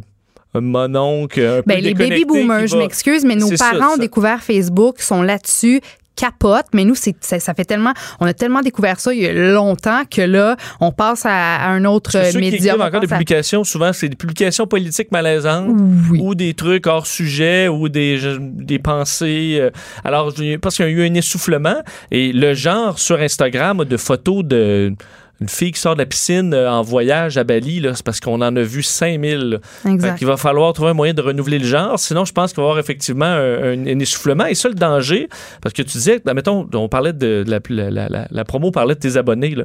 mais là, tu as, eu des abonnés en raison de ce que tu fais dans la vie. Ce que tu fais dans la vie, c'est pas d'avoir des abonnés. Exactement. Mais quelqu'un qui a, qui a uniquement des. Fait que sa job, c'est d'avoir des abonnés parce qu'il y a des abonnés. Ben, si- s'il y a un essoufflement, ça- qu'est-ce que tu fais dans 10 ans? là? Ouais. On est tous rendus sur TikTok ou sur un autre euh, média social. Oui. Ça peut être plus dur. Puis c'est bien que tu en parles parce que c'est quoi? Ce qui est payant là, ce que les compagnies au bout du compte quand on fait un contrat sur les médias sociaux, c'est pour exemple que moi exemple, j'ai fait un contrat j'ai vendu un sandwich Subway sur Instagram qui dure deux tu sais que, que je dois laisser sur mon Instagram pendant deux mois, mais à la fin de ces deux mois-là, justement les compagnies veulent voir OK, tu as rejoint combien de femmes, combien d'hommes, Faut que tu livres. faut que tu faut, faut qu'il y ait un pourcentage. Fait que même si tu as 200, 300 000 abonnés, parce que là, il y a aussi toute la question de est-ce que tu achètes tes abonnés, est-ce que, ce que les, les, euh, les, les compagnies veulent, c'est l'engagement à la fin. Fait que t'es mieux d'avoir moins d'abonnés, mais des abonnés qui te suivent parce qu'ils t'aiment pour vrai puis qui vont vouloir réagir puis vrai. liker pour avoir plus d'engagement puis c'est ça à la fin qui va être plus payant pour On a euh, vu des micro-influenceurs aussi. On dit à quelques milliers maintenant d'abonnés. Il y en a qui sont capables d'avoir de la publicité parce que c'est un groupe qui te suit beaucoup. Par exemple, tu es experte en montée des montagnes à course ou peu ça. importe, mais tu vas, tu vas réellement aller les rejoindre puis la compagnie va réellement avoir la visibilité souhaitée. Tandis que comme, comme Jack of all trades, là, qui prend n'importe quelle pub, euh, ben, je fais écoute, tu la vois passer Ouais, puis tu la scroll, comme C'est on dit, c'est pas trop trop long. Ouais. Euh, parlant de, de, de- de- de l'effet des réseaux sociaux, terminer là-dessus sur euh, les, euh, une autre étude, cette fois de euh, l'Université John Hopkins, comme quoi les, les gens qui sont davantage sur les réseaux sociaux sont en général plus enclins à, à être positifs vis-à-vis de la chirurgie esthétique. Bon, on ne sait pas si c'est une cause, si c'est que les gens qui tripent chirurgie esthétique sont plus sur les réseaux sociaux ou c'est l'effet des réseaux sociaux qui les rend plus acceptables parce qu'on dit ceux, en particulièrement Tinder, YouTube et euh, Snapchat, particulièrement ceux qui utilisent des filtres, sont ceux qui euh, sont en général davantage enclins à être positifs face à la chirurgie esthétique. Et entre autres sur Instagram, c'est ceux qui utilisent les filtres, là, les filtres qui vont à... Tu sais, il y en a là, des petites pistes de petits filtres qui donnent une petite aura là, de jeunesse. Oui. Euh, particulièrement ces gens-là, vous êtes en, en proportion là, beaucoup plus positif à la chirurgie plastique. Est-ce qu'on dit qu'on devrait utiliser ce chiffre-là pour allumer les chirurgiens plastiques? À analyser davantage si les gens, là, c'est dans le fond, ils veulent se faire chirurgie juste parce que c'est euh, tu veux être un insta-babe où tu te mets à utiliser tous les fils possibles pour te modifier la face au point où tu es rendu euh, euh, que tu as plus besoin d'être orienté vers des ressources psychologiques ou psychiatriques plutôt que de la chirurgie plastique. Mais ça peut allumer ça à dire est-ce que c'est des gens qui ont tout simplement un, un problème d'estime d'eux-mêmes en raison de toutes les comparaisons qu'on peut voir sur les réseaux sociaux? Ben, il y a peut-être ça dans l'étude qui peut amener certains chirurgiens à avoir cette, cette réflexion-là. Ben, ça revient encore à, à la question de, de l'image Instagram. On vend du rêve, on vend du rêve. là. La fille a choisi la photo, elle prend, elle prend le temps de prendre son angle parfait avec la, la qui est, idéale, la poitrine, la lumière. Je veux dire, on vend des corps puis des réalités qui n'existent pas. Puis ça va tellement loin, Vincent. Il y a un chirurgien à Montréal qui s'est parti un compte Instagram puis qui fait des lives, des lives d'implantation, de, chirurgie euh, de la poitrine, des lives de rhinoplastie, des lives d'injection des babines. Puis quand les, les injections dans les lèvres commençaient à être de plus en plus répandues, il y a même des influenceurs qui euh, avaient des partenariats avec des cliniques de chirurgie puis d'injection. Donc, se faisaient injecter les lèvres en échange d'une visibilité en story sur les médias sociaux. Tu sais, quand tu te promènes, je te mets au défi de trouver une, une, une, Hmm. Ça me faire euh, chirurgier la face, euh, j'irai pas avec quelqu'un qui m'offre. euh, mais de non, mais faire c'est ça, parce, euh, mais c'est parce que, tu sais, je veux dire, les le chirurgiens, les, cliniques veulent profiter du fait que Instagram, c'est à la limite des fois un peu nocif pour les filles parce que ça, ça, ça, ça, ça génère tellement la comparaison puis un sentiment de- de- d'être inadéquat qu'eux autres, ben, ils, ils, ils sautent, euh, ils sautent dans le train puis ils cachinent là-dessus puis c'est ça. Bon, alors on va voir si la tendance à la baisse se confirme ou euh, se poursuit sur euh, Instagram. Est-ce qu'on est trop à l'aube d'une nouvelle ère? On verra. Vincent Dessureau. Passionné d'actualité et d'aviation. Bon, il pilote pas seulement un avion, il pilote aussi une émission. Des, de 11 à 13. Cube Radio. On en parlait un petit peu en début d'émission. Euh, ben, il fait beau là, cette semaine, c'est extraordinaire à peu près partout au, Québec, mais on y goûte parce qu'on a le goût de sortir, on a le goût d'aller dans le bois, euh, se promener. Ceux qui ont des chalets, aller au chalet, aller en camping.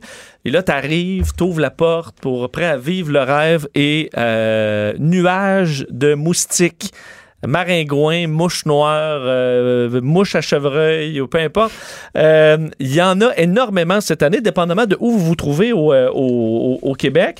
Et c'est le cas, semble-t-il, particulièrement sur la côte nord. J'ai vu des images, je disais, au parc de la Jacques-Cartier, dans la région de Québec, où c'était euh, une infestation. là. Évidemment, ça dépend de où. Quand on est dans la journée et tout ça, il y a de l'influence. Mais sur la côte nord, on est particulièrement affecté. On parle de. Qu'on est envahi carrément sous les, sous les moustiques cette année. Évidemment, il y a eu des raisons euh, dans le courant du printemps. Printemps euh, avec euh, de la pluie, froid, la neige qui venait pas à bout de fondre. Alors, une situation qu'on a rarement vue à ce point-là euh, dans le secteur, particulièrement de Bécomo. Et je rejoins tout de suite le maire de Bécomo, Yves Montigny. Monsieur Montigny, bonjour. Oui, bonjour. Euh, à quel point c'est une année qui, je pense qu'il y a quand même de la mouche pas mal sur la côte nord euh, à chaque année. Pourquoi 2019 euh, est, euh, est particulière selon vous? Ben, D'abord, euh, vous l'avez un peu mentionné, mais je veux prendre le temps de le préciser particulièrement. Euh, Bécomo, la région de Bécomo, la Côte-Nord, c'est très vaste. Il y a des territoires qui sont plus affectés que d'autres. Euh, ah, je dirais au centre-ville de Bécomo, avec l'air marin, le vent de la mer, tout ça, on n'a pas de moustiques. D'autant plus qu'on traite, euh, je dirais, euh, les étangs d'eau, les différentes eaux stagnantes, euh, vraiment avec un produit qui vient de la, de la compagnie WSP avec qui on fait un contrat pour s'assurer qu'en zone urbanisée, on n'ait pas cette problématique-là. Alors, dehors, tout à l'heure, je parlais avec le ministre des Infrastructures, M. Champagne, puis on a passé un grand moment à l'extérieur. On n'était pas du tout accommodé par les moustiques. Mais il s'agit d'aller un peu en forêt, d'aller marcher dans les différents sentiers, de se retrouver sur le terrain de golf, de monter évidemment sur le bord d'un lac pour aller pêcher, parce qu'ici c'est très proche. 8 minutes, là, je dirais, en voiture, puis on peut euh, lancer la ligne à l'eau sur le bord du quai puis pêcher. Là, il y a du moustique, évidemment. Mais c'est causé. C'est causé parce que, vous savez, là, on a eu une saison de neige infernale.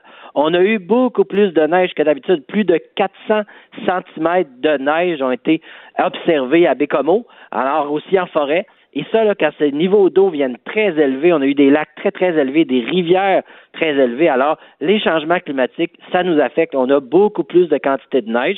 Et cette eau stagnante-là, qui reste évidemment, une fois que le niveau d'eau se retire, il reste, je dirais, des amoncellements d'eau stagnante. Et dans cette eau-là, c'est là que se développent les moustiques.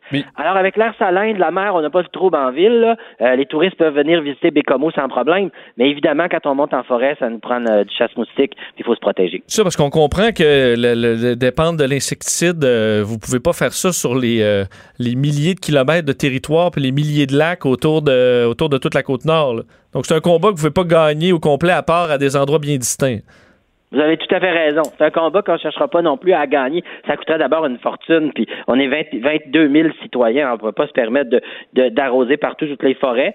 Par contre, vous comprenez qu'on le fait très bien pour les zones urbanisées. Fait qu'ici, à Bécomo, je vous le disais, tout à l'heure, on était à l'extérieur, euh, puis c'est comme ça, il y a sans problème pour les terrasses, les cafés, où on peut prendre un, verre dehors sans être euh, incommodé par les moustiques.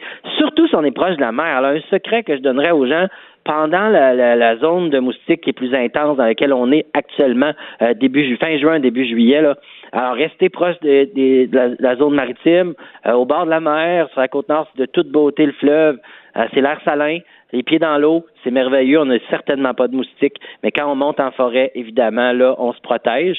C'est aussi très beau, la pêche, c'est une zone de villégiature extraordinaire, la zone autour de Bécomo, mais il faut évidemment se protéger. Puis c'est un coup à donner, là, c'est une période plus intense, puis là, on est là-dedans euh, cette année. Mais même si on, se protège, ça peut être quand même assez difficile de faire face à, plein de bébites. Vous parliez de pêche. Est-ce que vous avez remarqué euh, ou est-ce que vous trouvez que les, les habitudes de plaisance des locaux euh, ont changé en raison de, de la présence de, de moustiques comme ça ou les gens sortent pareil? Ben, En fait, on est habitué, hein, vous le savez, la Côte-Nord, euh, on est fait fort par rapport aux moustiques. Je vous dirais, c'est un peu comme en, en Abitibi-Témiscamingue. On s'entend, ils sont habitués, on se met des filets, un chapeau avec un filet, puis ça, puis on s'en va en forêt, fait qu'on s'est habitué, mais on s'assure de se couvrir comme il faut pour pas se faire piquer.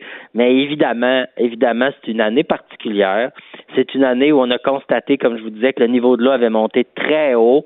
Nous, ici, on n'a pas de problème d'inondation, contrairement aux régions euh, plus de l'ouest du Québec. Pourquoi? Parce que l'eau se draine très rapidement. Ici, le fleuve, c'est la mer.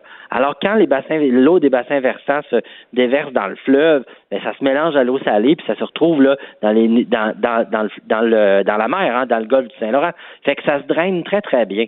Par contre, il reste de l'eau stagnante de toute cette élévation des niveaux d'eau. Puis c'est là que prolifère le moustique. C'est pour ça qu'on est une année particulière, parce qu'on a eu plus de 400 cm de neige. À imaginer 4 mètres de neige, là. Ça, c'est ça, c'est pas les endroits où on l'avait accumulé. Là. On avait des montagnes, là, des fois jusqu'à 12 pieds d'auteur de neige en ville. là. C'est, on est vraiment envahi sous la neige, puis ça, c'est dû évidemment au changement climatique, à toutes sortes de raisons Mais qui sont c'est- méconnues pour l'instant. C'est ça qui est dommage parce que les gens ont passé un hiver très, très difficile dans ces énormes bancs de neige-là. Enfin, enfin, c'est l'été, enfin, on veut sortir, Ouais. enfin, on va aller pêcher, prendre une belle marche en forêt. C'est une Ouais. autre situation un petit peu désagréable qui, qui guette euh, la population de ce côté. C'est un peu, c'est un peu plate, hein? Ouais, mais en même temps, on a 35, au moins 35 kilomètres de sentiers en zone urbaine à Bécomo. Fait qu'on a développé du sentier au bord de mer, entre autres le sentier des Embruns, qui nous permet de marcher tout au long de la mer, à la fois en forêt et des fois sur la plage. Fait qu'on a vraiment, là, je dirais, des zones qui nous permettent de compenser. Alors, euh, je dirais, les citoyens aussi, mais les touristes aussi peuvent venir pour le sentier des Embruns. C'est un sentier merveilleux. Mais en forêt, quand on monte plus haut en forêt, c'est vrai qu'il y a plus de moustiques, mais on peut faire des choix différents pour la période de l'année, rester plus en zone urbanisée ou en zone maritime. Parce que ça achève quand même, là. On va Ah le oui, dire, euh, on- je suppose qu'il fait quand même beau chez vous aussi. Puis nous, on est souvent en juillet, là, et ça prend quelques jours, il fait beau, chaud. Puis là, après ça, on arrive dans la belle période de l'été où les, les moustiques se retirent. C'est exactement ce qui va se produire. On est dans un moment où je dirais on peut doser nos activités, mais c'est on, on peut pas quand même empêcher un cœur d'aimer puis aller à la pêche dans les lacs. Vous savez qu'on a de l'ombre de fontaine extraordinaire, de la truite, la truite mouchetée ici qui est extraordinaire. Fait que les gens ils vont quand même, mais ils vont ils sont habitués. Alors ils vont se, se je dirais s'équiper en conséquence pour revenir à la maison sans être piqué. Mais ça, on apprend à pêcher avec un filet là, par-dessus notre chapeau. En terminant, M. Montigny, où en êtes-vous avec la, la traverse? Il y a eu, ça a été, vous avez eu quand même un hiver assez difficile pour la belle saison. On que vous attendez euh, les touristes. Est-ce que vous êtes satisfait de ce qui se passe présentement? Ben en fait, euh, il y a deux éléments, euh, un, un quel on contrôle pas. hein. Vous savez que on pouvait pas comme euh, tricoter ou concevoir un bateau à la main. Là, il fallait, il fallait s'assurer d'avoir un bateau de relève. Il est maintenant arrivé à Matane. La bonne nouvelle est là, c'est qu'il est pas tout à fait prêt maintenant pour être capable de transporter les touristes Matane, euh, Bécomo, Matane, Godbout. Mais vous comprenez une chose, c'est qu'il y en a un bateau actuellement qui qui fait la relève. C'est pas l'idéal. C'est un bateau euh, Félix Antoine Savard qui se traverse quand même, mais euh, il suffit à la tâche. Euh, c'est sûr qu'il y a des moments où il y a des annulations, fait qu'on veut dire aux gens de surveiller, mais je veux vous dire que c'est une question de jours. Là. Euh, D'ici 10 jours tout au plus, là, ou 15 jours maximum, il y aura le Sarema qui va faire la liaison entre Matane Bécomo, euh, Matane Godbout. Fait qu'on va s'assurer de retrouver vraiment euh, notre aire d'aller naturelle au niveau de l'attraction de touristes. Fait que euh, dans quelques jours, tout est réglé. On se croise les doigts, on touche du bois, puis on s'assure que tout se, se rétablit de façon incroyable. Mais je vais vous dire, la collaboration hein, pour nous a été très forte avec la, la, la Société des traversiers du Québec, qui ont vécu ça difficile là, pour l'ensemble des traverses. Mais là, on sent qu'on a la lumière au bout du tunnel, puis on est rendu à la fin là, de notre problématique. Donc, vous êtes à quelques jours de, de la phase, plus de mouches, puis un beau bateau, puis vous allez pouvoir par Ben passer un finalement un bel été. La lumière au bout Ben, du tunnel. Oui, par contre, ça commence un peu plus tard que prévu. Je vais vous dire que dans les journées passées, là, là, on le sent dans les derniers jours qu'il y a une rehausse là, de l'achalandage touristique, mais ça a commencé plus tardivement, hein, la saison touristique. là. les statistiques, les gens me le montraient, les gens me le disaient. Au niveau hôtelier, au niveau des attractions, on, a, on avait un retard, on l'a rattrapé dans la semaine dernière, mais ça a commencé plus doucement. À cause de tout ça, on s'en doutait, ça a fait ça. Mais là, aujourd'hui, c'est rétabli à la normale. Puis je vous dis, avec l'arrivée du Sarema, ça va repartir en fou. Ben, génial. Bon, on vous souhaite un, un bon été euh, bien mérité, M. Montigny. Eh, merci Au beaucoup. revoir. Yves Montigny, euh, maire de Bécomo, sur la situation particulière au niveau des mouches. Envahissement, euh, on comprend qu'on évite euh, le, le- le- que les mouches évitent le, centre, alors il faut rester sur le bord de la mer. Coin à visiter. Là. Mais j'attendrai peut-être quelques jours, puis là, vous en profitez. Coin que je connais bien. J'ai commencé ma carrière à, à Bécomo, euh, à la radio locale. Alors, un coin, un paysage magnifique, effectivement. Euh, on pense, bon, c'est une nouvelle, ce dossier est assez léger. Les mouches, quoi que ça dépend. c'est effectivement, je pense qu'on a mérité un bel été. Mais on sait qu'à chaque été, ça se complique souvent dans le milieu de la santé parce qu'évidemment, les médecins, les infirmières, euh, ont besoin, d'une- pause aussi, de prendre des vacances. Souvent, ça complique le scénario euh, dans les hôpitaux. Et euh, ben, à ça, se- euh, s'ajoute un dossier qui, euh, est particulièrement inquiétant euh, qu'on peut lire ce matin concernant les chirurgies cardiaques. Les chirurgiens cardiaques sonnent l'alarme après le décès. On parle de décès d'au moins 12 patients québécois dans les quatre derniers mois, des gens qui attendaient pour une chirurgie au cœur. C'est la première fois en 20 ans, semble-t-il, que les chirurgiens cardiaques sortent sur la place publique pour... euh, ben, sonner l'alarme, dénoncer la- la- la- les problèmes sur, sur la liste d'attente. Euh, et tout ça va s'ajouter aux vacances qui, évidemment, commencent dans le milieu de la santé. Ça risque pas de régler le problème. Le bureau d'enquête, entre autres, a parlé, euh, a fait a rencontré euh, les gens de la Fédération des médecins spécialistes du, du Québec, le représentant qui disent n'avoir jamais rien vu de tel depuis l'an 2000. Alors, une situation qui est, qui est alarmante. Pour en parler, euh, les présidents de l'Association des chirurgiens cardiovasculaires et thoraciques du Québec, Dr Louis Perrault, est en ligne. Dr Perrault, bonjour. Oui, bonjour. Euh, donc, on, en fait, je- on, on dit que là, vous n'êtes pas sorti pour sonner l'alarme depuis carrément deux décennies. Donc, on comprend que c'est une situation qui est vraiment exceptionnelle, selon vous? Exact. Alors, les, il y a une vingtaine d'années, on avait eu la même problématique avec euh, 1000 patients sur la liste d'attente et, et malheureusement, on avait déploré plusieurs décès.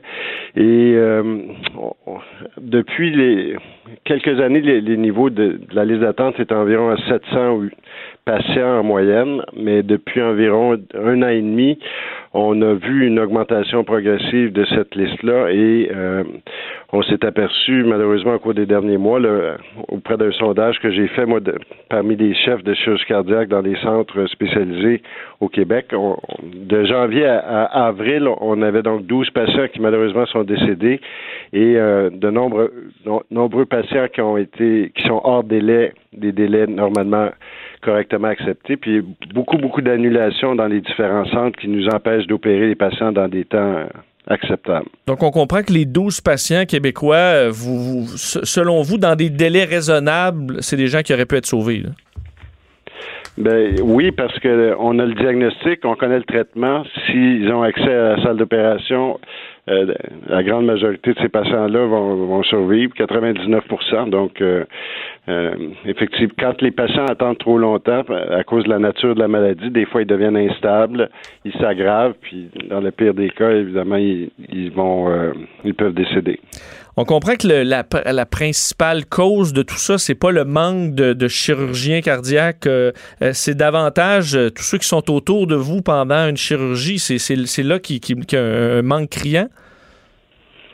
Alors, le, manque. Un, je voudrais vous spécifier que les, nous, moi, je suis dans une pratique de groupe. Nous, on- il y a toujours des chirurgiens disponibles pour faire les opérations, que ce soit l'été, à n'importe quel moment. Mais le personnel infirmier spécialisé, entre autres les, les personnels des soins intensifs, des blocs opératoires, même le personnel pour s'occuper des patients après qu'ils aient eu congé, euh, eux, ils sont en pénurie. Les perfusionnistes aussi qui nous aident en salle d'opération avec euh, la machine cœur-poumon qui, qui aide à supporter le cœur pendant l'intervention. Ça aussi, c'est, des corps de métier ou enfin des professionnels qui sont euh, en pénurie qui ont des conditions difficiles euh, et euh, malheureusement un chirurgien seul dans une salle d'opération il peut rien faire il a besoin de toute son équipe euh, autour euh, et pendant l'opération mais également après l'opération et jusqu'au congé.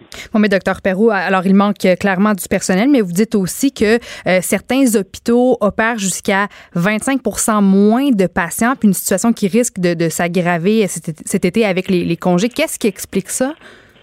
Mais les, les- les fermetures euh, temporaires des salles d'opération l'été, ça existe malheureusement de, partout.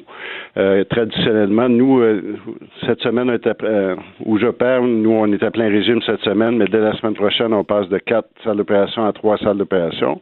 Mais outre ça, même dans la période, dans les périodes standards non estivales, il y a des hôpitaux qui annulent à qui mieux mieux des, des interventions euh, parce que ils veulent, on ne veut pas avoir de temps supplémentaire ou encore parce qu'il manque de personnel pour les, recevoir. Alors, effectivement, là, il y a la, diminution d'activité qui est prévue, mais outre ça, il y a des annulations euh, supplémentaires qui nous empêchent d'opérer les, patients dans des délais à nouveau acceptables. Vous parliez de, de- de- de- des heures supplémentaires. Donc, une salle opératoire se, se, ferme à 15 heures normalement? Il me semble que c'est tôt. Je veux dire, si on. Si en plus l'été s'en vient, puis il y en a qui vont fermer de plus en plus, où il va y avoir moins de, personnel sur le plancher, il me semble que 15 heures, euh, c'est pas possible de prolonger un peu les heures pour en faire plus d'opérations? Ben, c'est ce qui devrait être. Normalement, un chirurgien va faire deux, opérations par jour. Euh, évidemment, les, opérations peuvent varier en temps, mais euh, normalement, il, faudrait allouer le temps d'ouverture de salle suffisant pour faire deux interventions, en dépit de du dépassement, le 15 heures pour deux interventions cardiaques, c'est pas vraiment acceptable, vous avez raison. Et il y a des endroits qui ferment beaucoup plus tôt parce que euh, ils prévoient que euh, ça va déborder un petit peu. Nous, on pense qu'il n'y a aucun patient cédulé en chirurgie cardiaque qui devrait être annulé, à moins que la première intervention se prolonge ou il y a une extrême urgence. Et euh, par- parce que ça a un effet domino. On annule le, patient de l'après-midi, on le reporte. Un, hu- humainement, c'est pas euh, idéal. Et là, il y a tous les autres patients qui n'ont pas été encore admis à l'hôpital, qui attendent à la maison avec leur famille, qui euh, écopent euh, des conséquences possibles de cette attente. On est dans une période plus chaude là, au, au Québec. On parle pas de, canicule, heureusement. Euh, on n'en voit pas nécessairement poindre à l'horizon, mais on se souvient de l'été dernier où ça avait été particulièrement difficile à ce niveau-là. On voit en Europe qui sont dans une situation de canicule assez extrême. Est-ce que, bon, on comprend que les problèmes que vous vivez présentement, jumelés à une canicule au Québec, là, ce serait vraiment la catastrophe? Mais là, j'appellerais ça peut-être la tempête parfaite. C'est sûr que les premiers patients qui, qui qui peuvent souffrir de, des chaleurs extrêmes, ce sont des patients avec des maladies cardiaques ou des maladies pulmonaires. Alors, euh, ça, avec le niveau de la liste d'attente actuelle et euh, les diminutions, c'est, c'est sûr qu'on serait peut-être dans une situation de tempête parfaite là, de euh, mais à nouveau, je pense que les hôpitaux font les volumes qui sont prévus dans les dans les mois qui suivent et augmentent la cadence ou n'annulent pas à, répétition. Euh, on devrait s'en tirer correctement. Les patients les plus urgents sont toujours opérés euh, dans des, dès, que possible. C'est, c'est les patients qui sont en attente, si vous voulez, des semaines et des mois qui euh, pourraient en faire les frais, si vous voulez. Je veux terminer en parlant de, ben, votre travail en général, parce que j'ai l'impression, j'ai des, proches euh, qui sont euh, qui travaillent à l'Institut de cardiologie de Québec. J'écoute, je vais vous dire, l'émission euh, Urgence 24-7, où on voit entre autres souvent le travail des, des, des chirurgiens cardiaques ou autres. J'ai vraiment un respect infini pour ce que, ce que vous faites. J'ai l'impression quand même qu'au niveau de l'expertise, au niveau technologique, une fois qu'on est pris en charge dans notre système québécois qu'on critique souvent, on a quand même accès à ce qui se fait de mieux. Est-ce que là-dessus, je me trompe? Non, pas du tout. On, a la chance d'avoir un des, des, chirurgiens très bien formés. On a des plateaux techniques euh, qui sont euh, tout à fait adéquats. On a accès aux nouvelles technologies. Dans certains cas, on a des, beaux hôpitaux tout neufs et euh, qui sont complètement sous-utilisés. Donc, les plateaux techniques ne sont pas utilisés et euh, on a à nouveau de, des hôpitaux neufs, mais on n'a pas de personnel pour pouvoir s'en occuper. Donc, c'est vrai. Et l'accès au système de santé est parfois difficile. Alors, euh, vous avez raison qu'une fois qu'on est traité, on est très bien traité. Bon, alors, il suffit de, de, de, que la machine roule un peu plus vite, puis ça pourra au moins être, être du positif. On vous le souhaite, du moins en espérant que le, le, le gouvernement ait écouté votre, votre cri du cœur aujourd'hui. Docteur Louis Perrault, merci. Merci à vous. Au revoir, docteur Louis Perrault, président de l'Association des chirurgiens cardiovasculaires et thoraciques du Québec. Alors, on a l'expertise, on a les, euh, les salles de chirurgie, l'équipement high-tech, mais manque de personnel de soutien pour euh, que la machine roule. Ça, c'est un, un, gros problème. Alors, en espérant que l'été soit, euh, soit, soit, soit doux, oui. pour qu'il n'y ait pas de, de problème qui euh, s'ajoute à tout ça. Mais la bonne nouvelle, c'est que ce système nous apporte de l'air chaud en provenance. Ben non.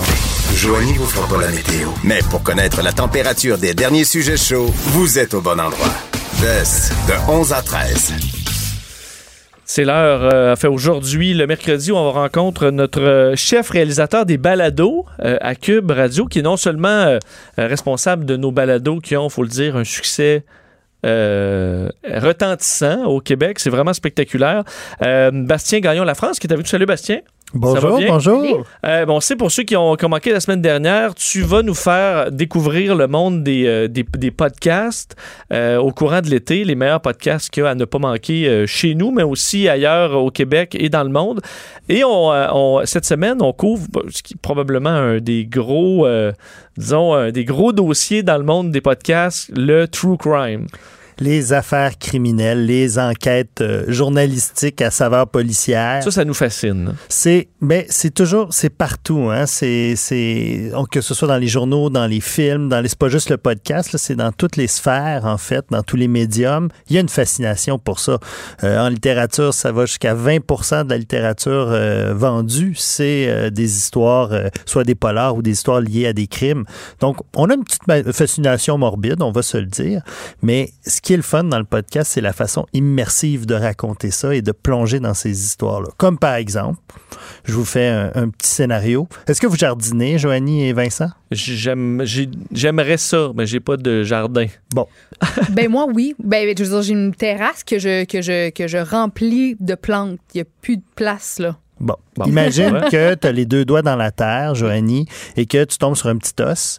Bon, un os d'écureuil, ça va, c'est normal. Euh, c'est des animaux qui, euh, qui courent dans la cour. Euh, un, un, restant de barbecue, à la limite, un os de poulet. Mais si je te dis que c'était plutôt tombé sur un os d'une main humaine. Oh. Ça pourrait ressembler à ça le début d'un podcast. Donc, on rentre dans les histoires par une petite porte qui est très accrocheuse en général, une façon très accrocheuse d'entrer dans les histoires et on ne peut plus décrocher. J'en ai écouté des dizaines et des dizaines et je suis très heureux qu'à Cube, on en produise aussi parce qu'on n'échappe pas à cette folie mondiale euh, du balado. Euh, criminelles, d'affaires criminelles. Et à Cube, on a Narcos PQ, bien entendu, euh, dont on a beaucoup entendu parler au cours des dernières semaines. C'est Et- un très grand succès, là, ouais. Oh, effectivement, un de nos, nos très, très bons succès. Il y a Normand Lester euh, qui, dans sa deuxième saison, a raconté l'histoire de Gérald Bull. Et ça, c'est un true crime aussi. Euh, et, et il y a, par exemple, euh, Synthèse aussi, sur, euh, qui est une coproduction de, de, de Cube Radio. Le cas Valérie Leblanc. Je ne sais pas si vous en avez entendu parler. Ça s'est passé il y a environ huit ans en Outaouais. Et euh, c'est l'équipe de Transistor, justement, en Outaouais, qui ont fait ce, ce podcast littéralement fascinant. Je vous en fais écouter un extrait. que je retiens le plus euh, du meurtre de Valérie Leblanc, c'est le meurtre le plus crapuleux que j'ai vu en 30 ans de profession. Le corps de Valérie a été retrouvé par un groupe d'étudiants qui pensaient que c'était un mannequin. Quand tu te fais dire que c'était un- une personne, une fille, vraiment, le, le cadavre d'une fille, que tu disais que j'ai passé 45 minutes à côté d'elle, à toucher sa peau, voir si c'était du plastique, à penser que c'était un faux, puis à sentir son odeur qui brûlait, là. Tu fais le cheap un peu, là.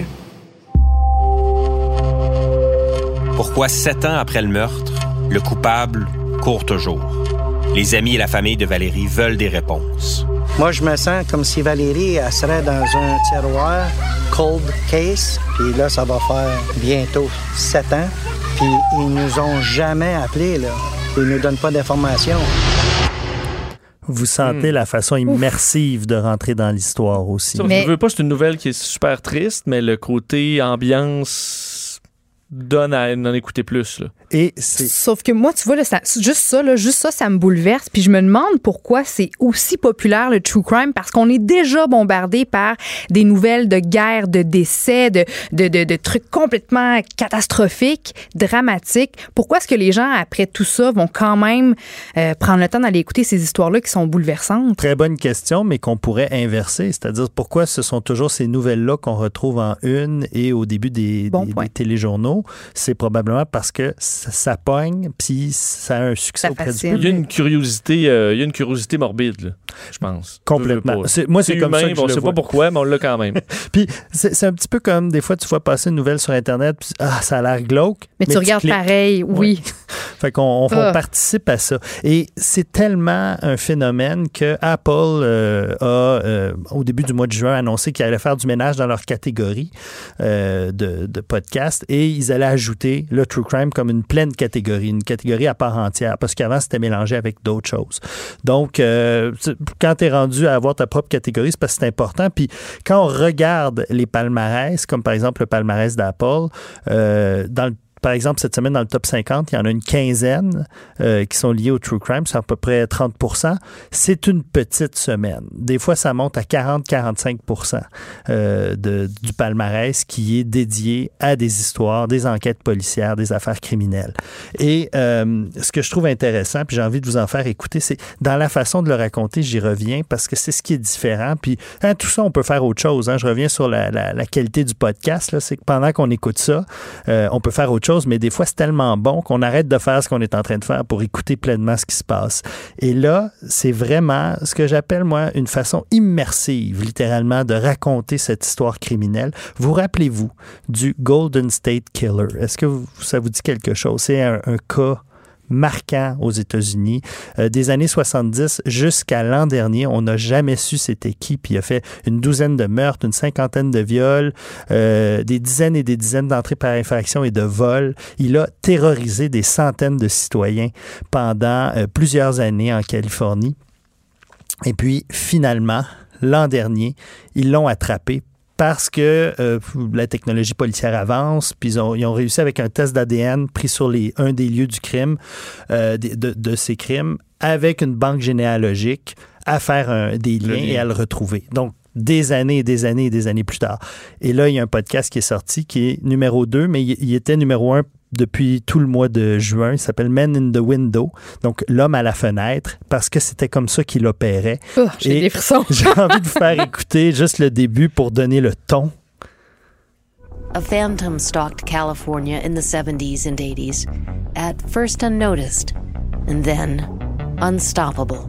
This phantom collected many names the Phasalia ransacker, the original Night Stalker, the East Area Rapist, and then the Golden State Killer.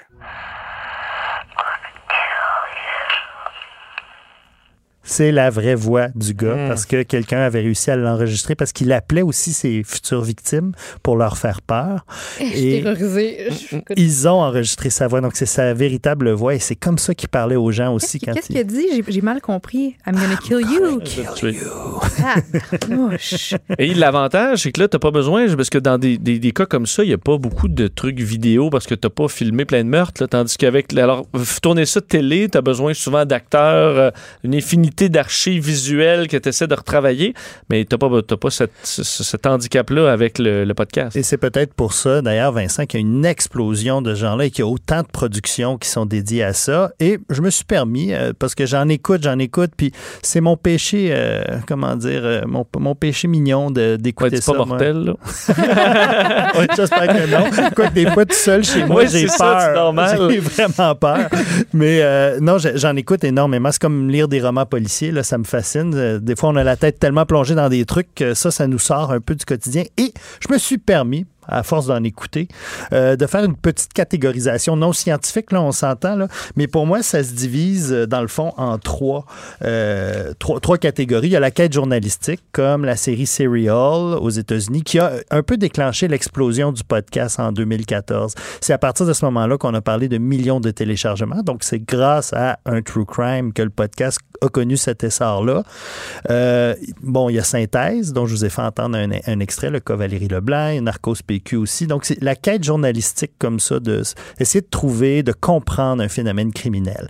Ensuite, il y a la jasette sympathique. Et ça, c'est un peu la force de ne pas avoir beaucoup de moyens de production. Deux, trois gars et filles autour d'un micro dans un sous-sol qui jasent de dossiers. Euh, aux États-Unis, il y a un podcast qui est super populaire là-dessus qui s'appelle Last Podcast on the Left et c'est des heures et des heures d'écoute. Euh, Distorsion, ici au Québec, les gars de Distorsion qui, à deux, dans leur cuisine, euh, racontent euh, des histoires du web un peu troubles, un peu dark. Et euh, il y a les Canadiens euh, anglais qui font Dark Poutine, donc c'est des histoires de crimes canadiens. Ça, c'est la jasette sympathique, pas compliqué, pas gros moyens de budget. Et il y a le récit immersif, comme on vient d'entendre.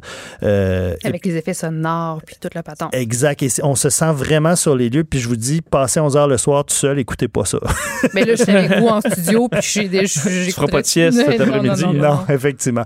En gros, là, j'aimerais juste conclure pour vous dire, souvent, on, on peut avoir, il y a des plus et des moins là, au true crime. Faut- on peut s'emballer, mais souvent, on reste avec une impression euh, de, de ce que c'est pas complété, de patte en l'air. On n'a pas euh, réponse aux questions euh, posées par les journalistes qui mènent ces enquêtes-là. Mais par contre, ce qui est très intéressant, c'est toute la, façon de raconter les histoires, la variation du storytelling qu'on appelle, donc le récit, la, la, la façon de, de- de raconter cette histoire-là est tellement variée d'un podcast à l'autre.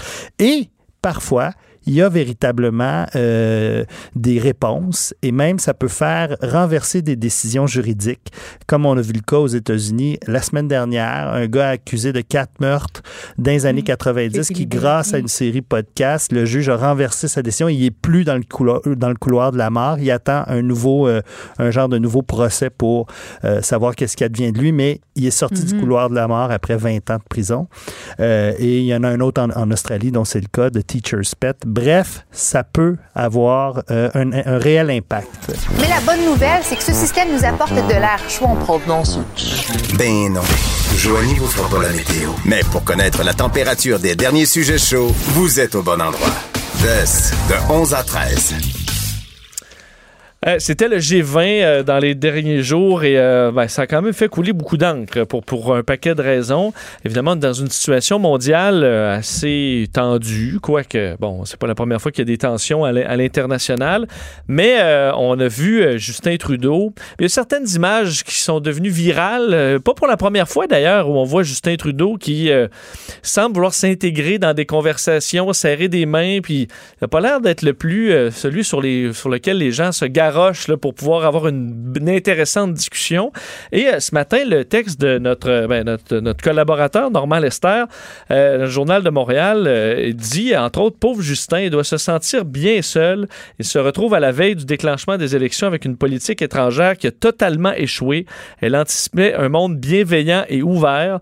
On dit plus loin que les, les promesses audacieuses de Trudeau, sa vision du monde se sont heurtées à une froide et implacable réalité.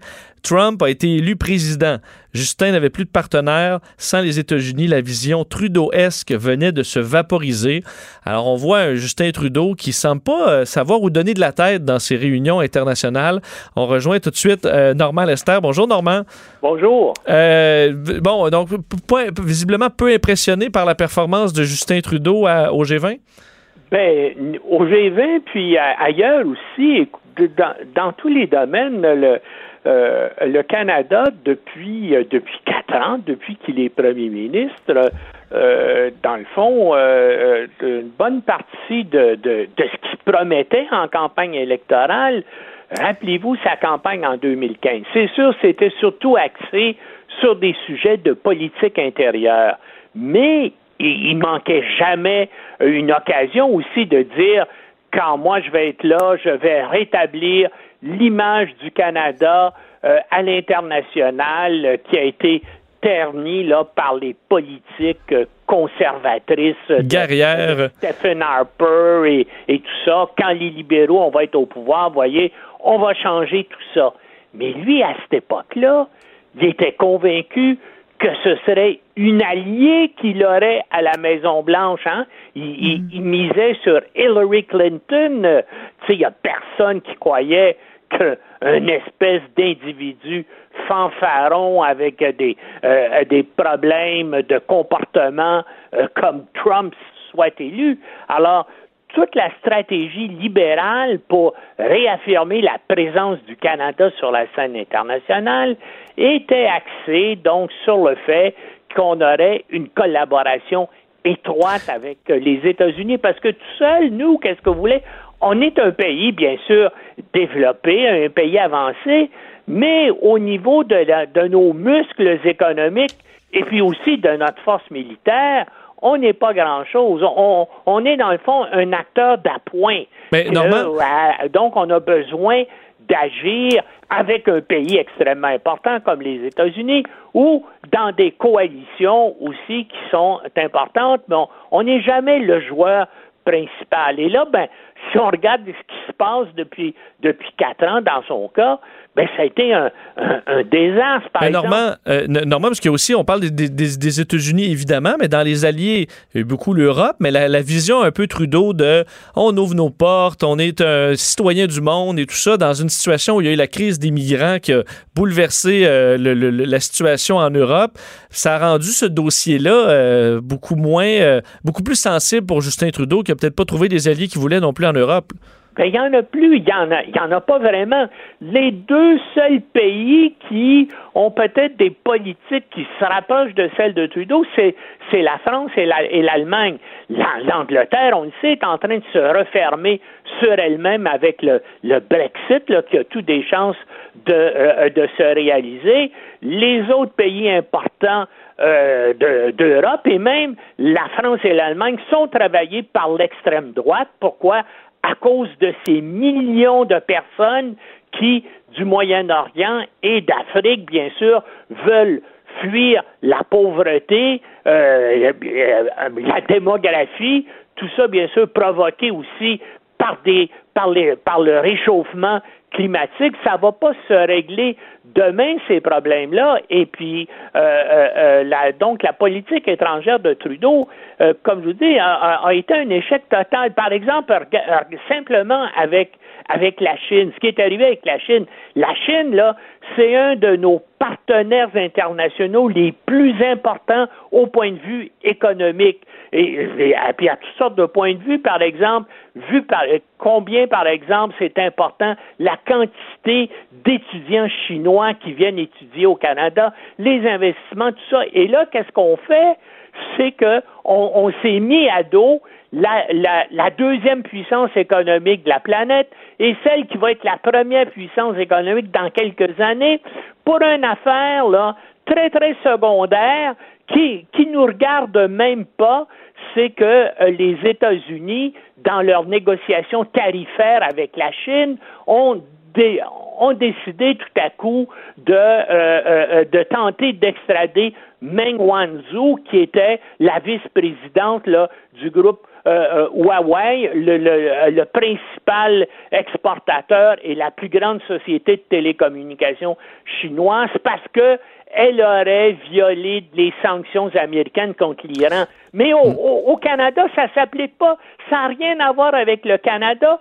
Pourtant, on a décidé euh, de l'arrêter, de la mettre en libération conditionnelle, alors qu'on aurait pu facilement trouver une foule de prétextes, là, si on avait été astucieux et habile, eh ben, euh, peut-être qu'elle aurait réussi à repartir vers la Chine ou euh, Oui. il y aurait peut-être un avocat du gouvernement qui aurait mal procédé et finalement la cause aurait échoué. Mais on- on n'avait pas besoin. Puis là, on est pris avec ça. Puis les Chinois vont nous en vouloir pendant longtemps et ça va nous coûter très, très cher à tous les points de vue, cette affaire-là, alors que si on avait eu un chef d'État euh, euh, habile, astucieux et euh, machiavélique, et ça, et ça aide pour les chefs d'État des fois d'être ma- machiavéliques, Oui. on aurait évité tout ce problème-là. On va me dire peut-être que justement, il va y avoir un accord tarifaire entre Pékin et Washington et finalement, les États-Unis vont abandonner là, la demande d'extradition euh, contre euh, Madame Meng Wanzhou, mais peut-être que ça, ça, ça n'ira pas comme ça non plus. Donc, on s'est mis inutilement dans le pétrin avec cette affaire-là, alors que si on avait été habile, on aurait pu l'éviter. Autre, puis c'est pas le, c'est pas la seule question. Oui, avec en l'Arabie fait, Saoudite, par exemple. Oui, c'est ça, parce qu'il y, a eu- bon, y a eu plusieurs dossiers euh, qui ont peut-être été mal gérés par Mais Justin Trudeau, mais mais l'autre, c'est- ben, dans le cas de l'Arabie Saoudite, c'est simplement de la stupidité de la part des auto- de la part de, la de, de notre ministre des Affaires mondiales. Bon, les euh, les Saoudiens décident d'arrêter des militantes en, en, euh, euh, en, en faveur du droit des femmes. C'est bien pour nous de protester et c'est très bien. Il y a plusieurs autres pays qui l'ont fait. Mais nous, Madame Freeland, se quoi obligés tout à coup d'en- d'envoyer un, tweet arrogant et jugé arrogant et insolent par les Saoudiens où elle dit vous devez libérer immédiatement ces femmes qui ont été arrêtées. Euh, évidemment, euh, ça l'a évidemment, on est monté au plafond à Riyad euh, avec avec le prince héritier dictateur euh, du euh, euh, du pays. On le sait qu'il y a des problèmes lui aussi d'impulsivité, puis euh, peut-être un peu aussi de santé mentale. Ben, on sait qu'il a fait assassiner et couper en morceaux là, le journaliste Jamal Khashoggi. Ça, en gros, qui le ne- critiquait dans le Washington Post. à vouloir être un peu trop bien pensant, on en paye le prix. D'ailleurs, c'est c'est ma, ma- ma question. Je, je faisais référence au G20 où on semble voir un Justin Trudeau qui est pas. Euh, où il me semble qu'on dit le, le premier ministre du Canada, c'est quelqu'un avec qui tu veux jaser, euh, parce qu'on Ben est oui, un ben bon pays bien apprécié. ça, mais, oui. mais, mais pourquoi euh, semble avoir une certaine indifférence avec Justin Trudeau qui a de la misère à se trouver des, des, des amis? Est-ce qu'il leur tape ses nerfs ou qu'est-ce qui se passe Ben, avec. ben, oui, oui, mais c'est comme ça. On parle du G20 maintenant, mais, mais pas. il s'agit de voir puis regarder et rappelez-vous. Tous les, les, les images vidéo, c'est toujours comme ça. Hein? Euh, les gens aiment ça l'avoir parce que c'est un gars sympathique, euh, souriant, qui a de l'air euh, charmant. Euh, euh, euh, toutes les filles aimeraient que leur fille marie un gars comme ça. et, et puis, donc, les gens se font photographier avec lui en souriant, mais je veux dire, j'ai rarement vu des réunions internationales qui se sont déroulées depuis quatre ans où c'est Trudeau qui a fait la manchette avec une proposition nouvelle ou avec euh, des, euh, euh, des choses qu'il dit. On et le trouve qui, bien insignifiant, sûr, ou- euh, sont considérées comme extrêmement importantes par les autres participants. Mais c'est toujours le gars souriant qui est euh, photographié en train de parler avec le président Macron, en train de faire des blagues avec euh, la chancelière allemande. euh, Puis, mais hein, c'est pas un gars qui qui met, disons que euh, Trudeau père jouait un rôle beaucoup plus euh, significatif et important euh, dans, en politique internationale. Il proposait des choses, mais Justin Trudeau, ben lui, c'est toujours euh, euh, des thèmes redondants, là, euh, politiquement corrects. euh,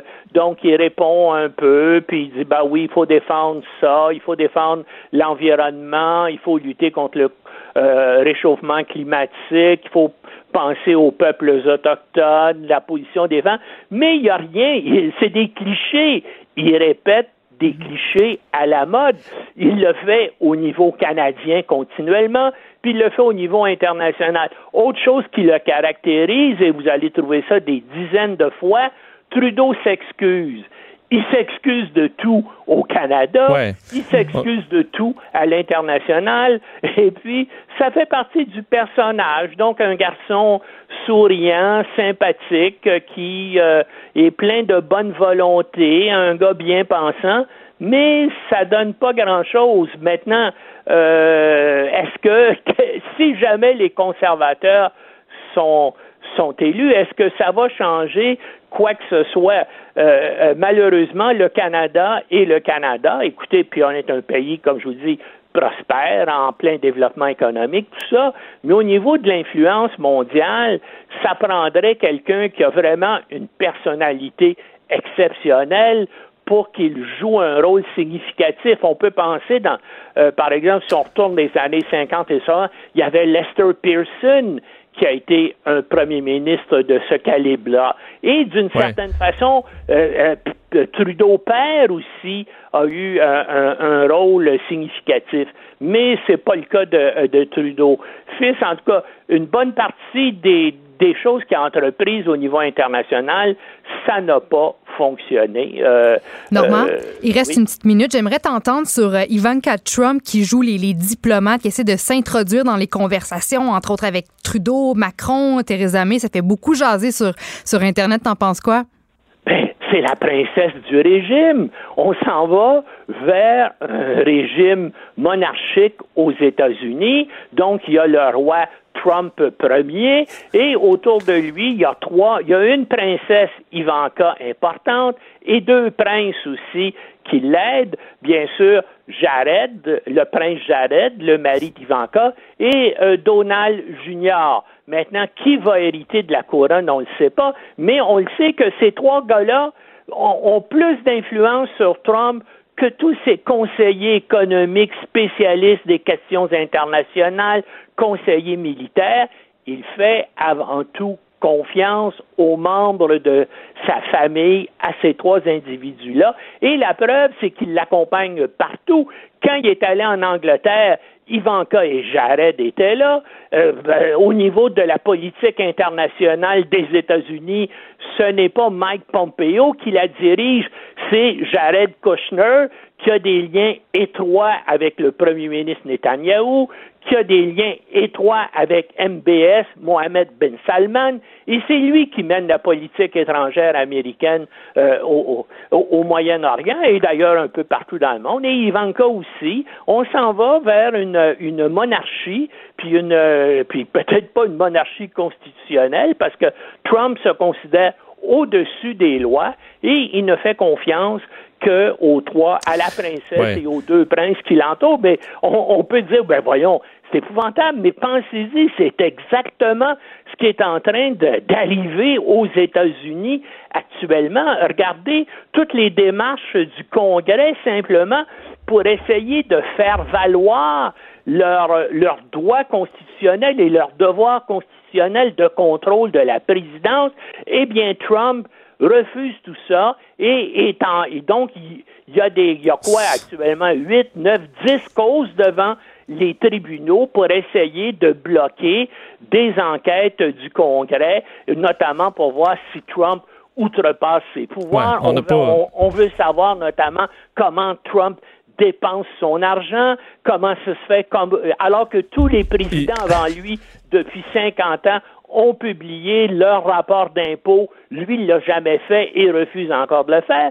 Comme je vous dis, on s'en va vers euh, un gouvernement impérial, un gouvernement On va, royal aux États-Unis. Et Jusqu'où ça va aller? Est-ce que le Congrès va finalement réussir à, euh, je veux dire, affirmer ses droits? Ouais. Eh bien, on va vivre ça là, dans la prochaine année ou deux. On va suivre le, le- le dossier. Merci beaucoup, Normand. Cube Radio.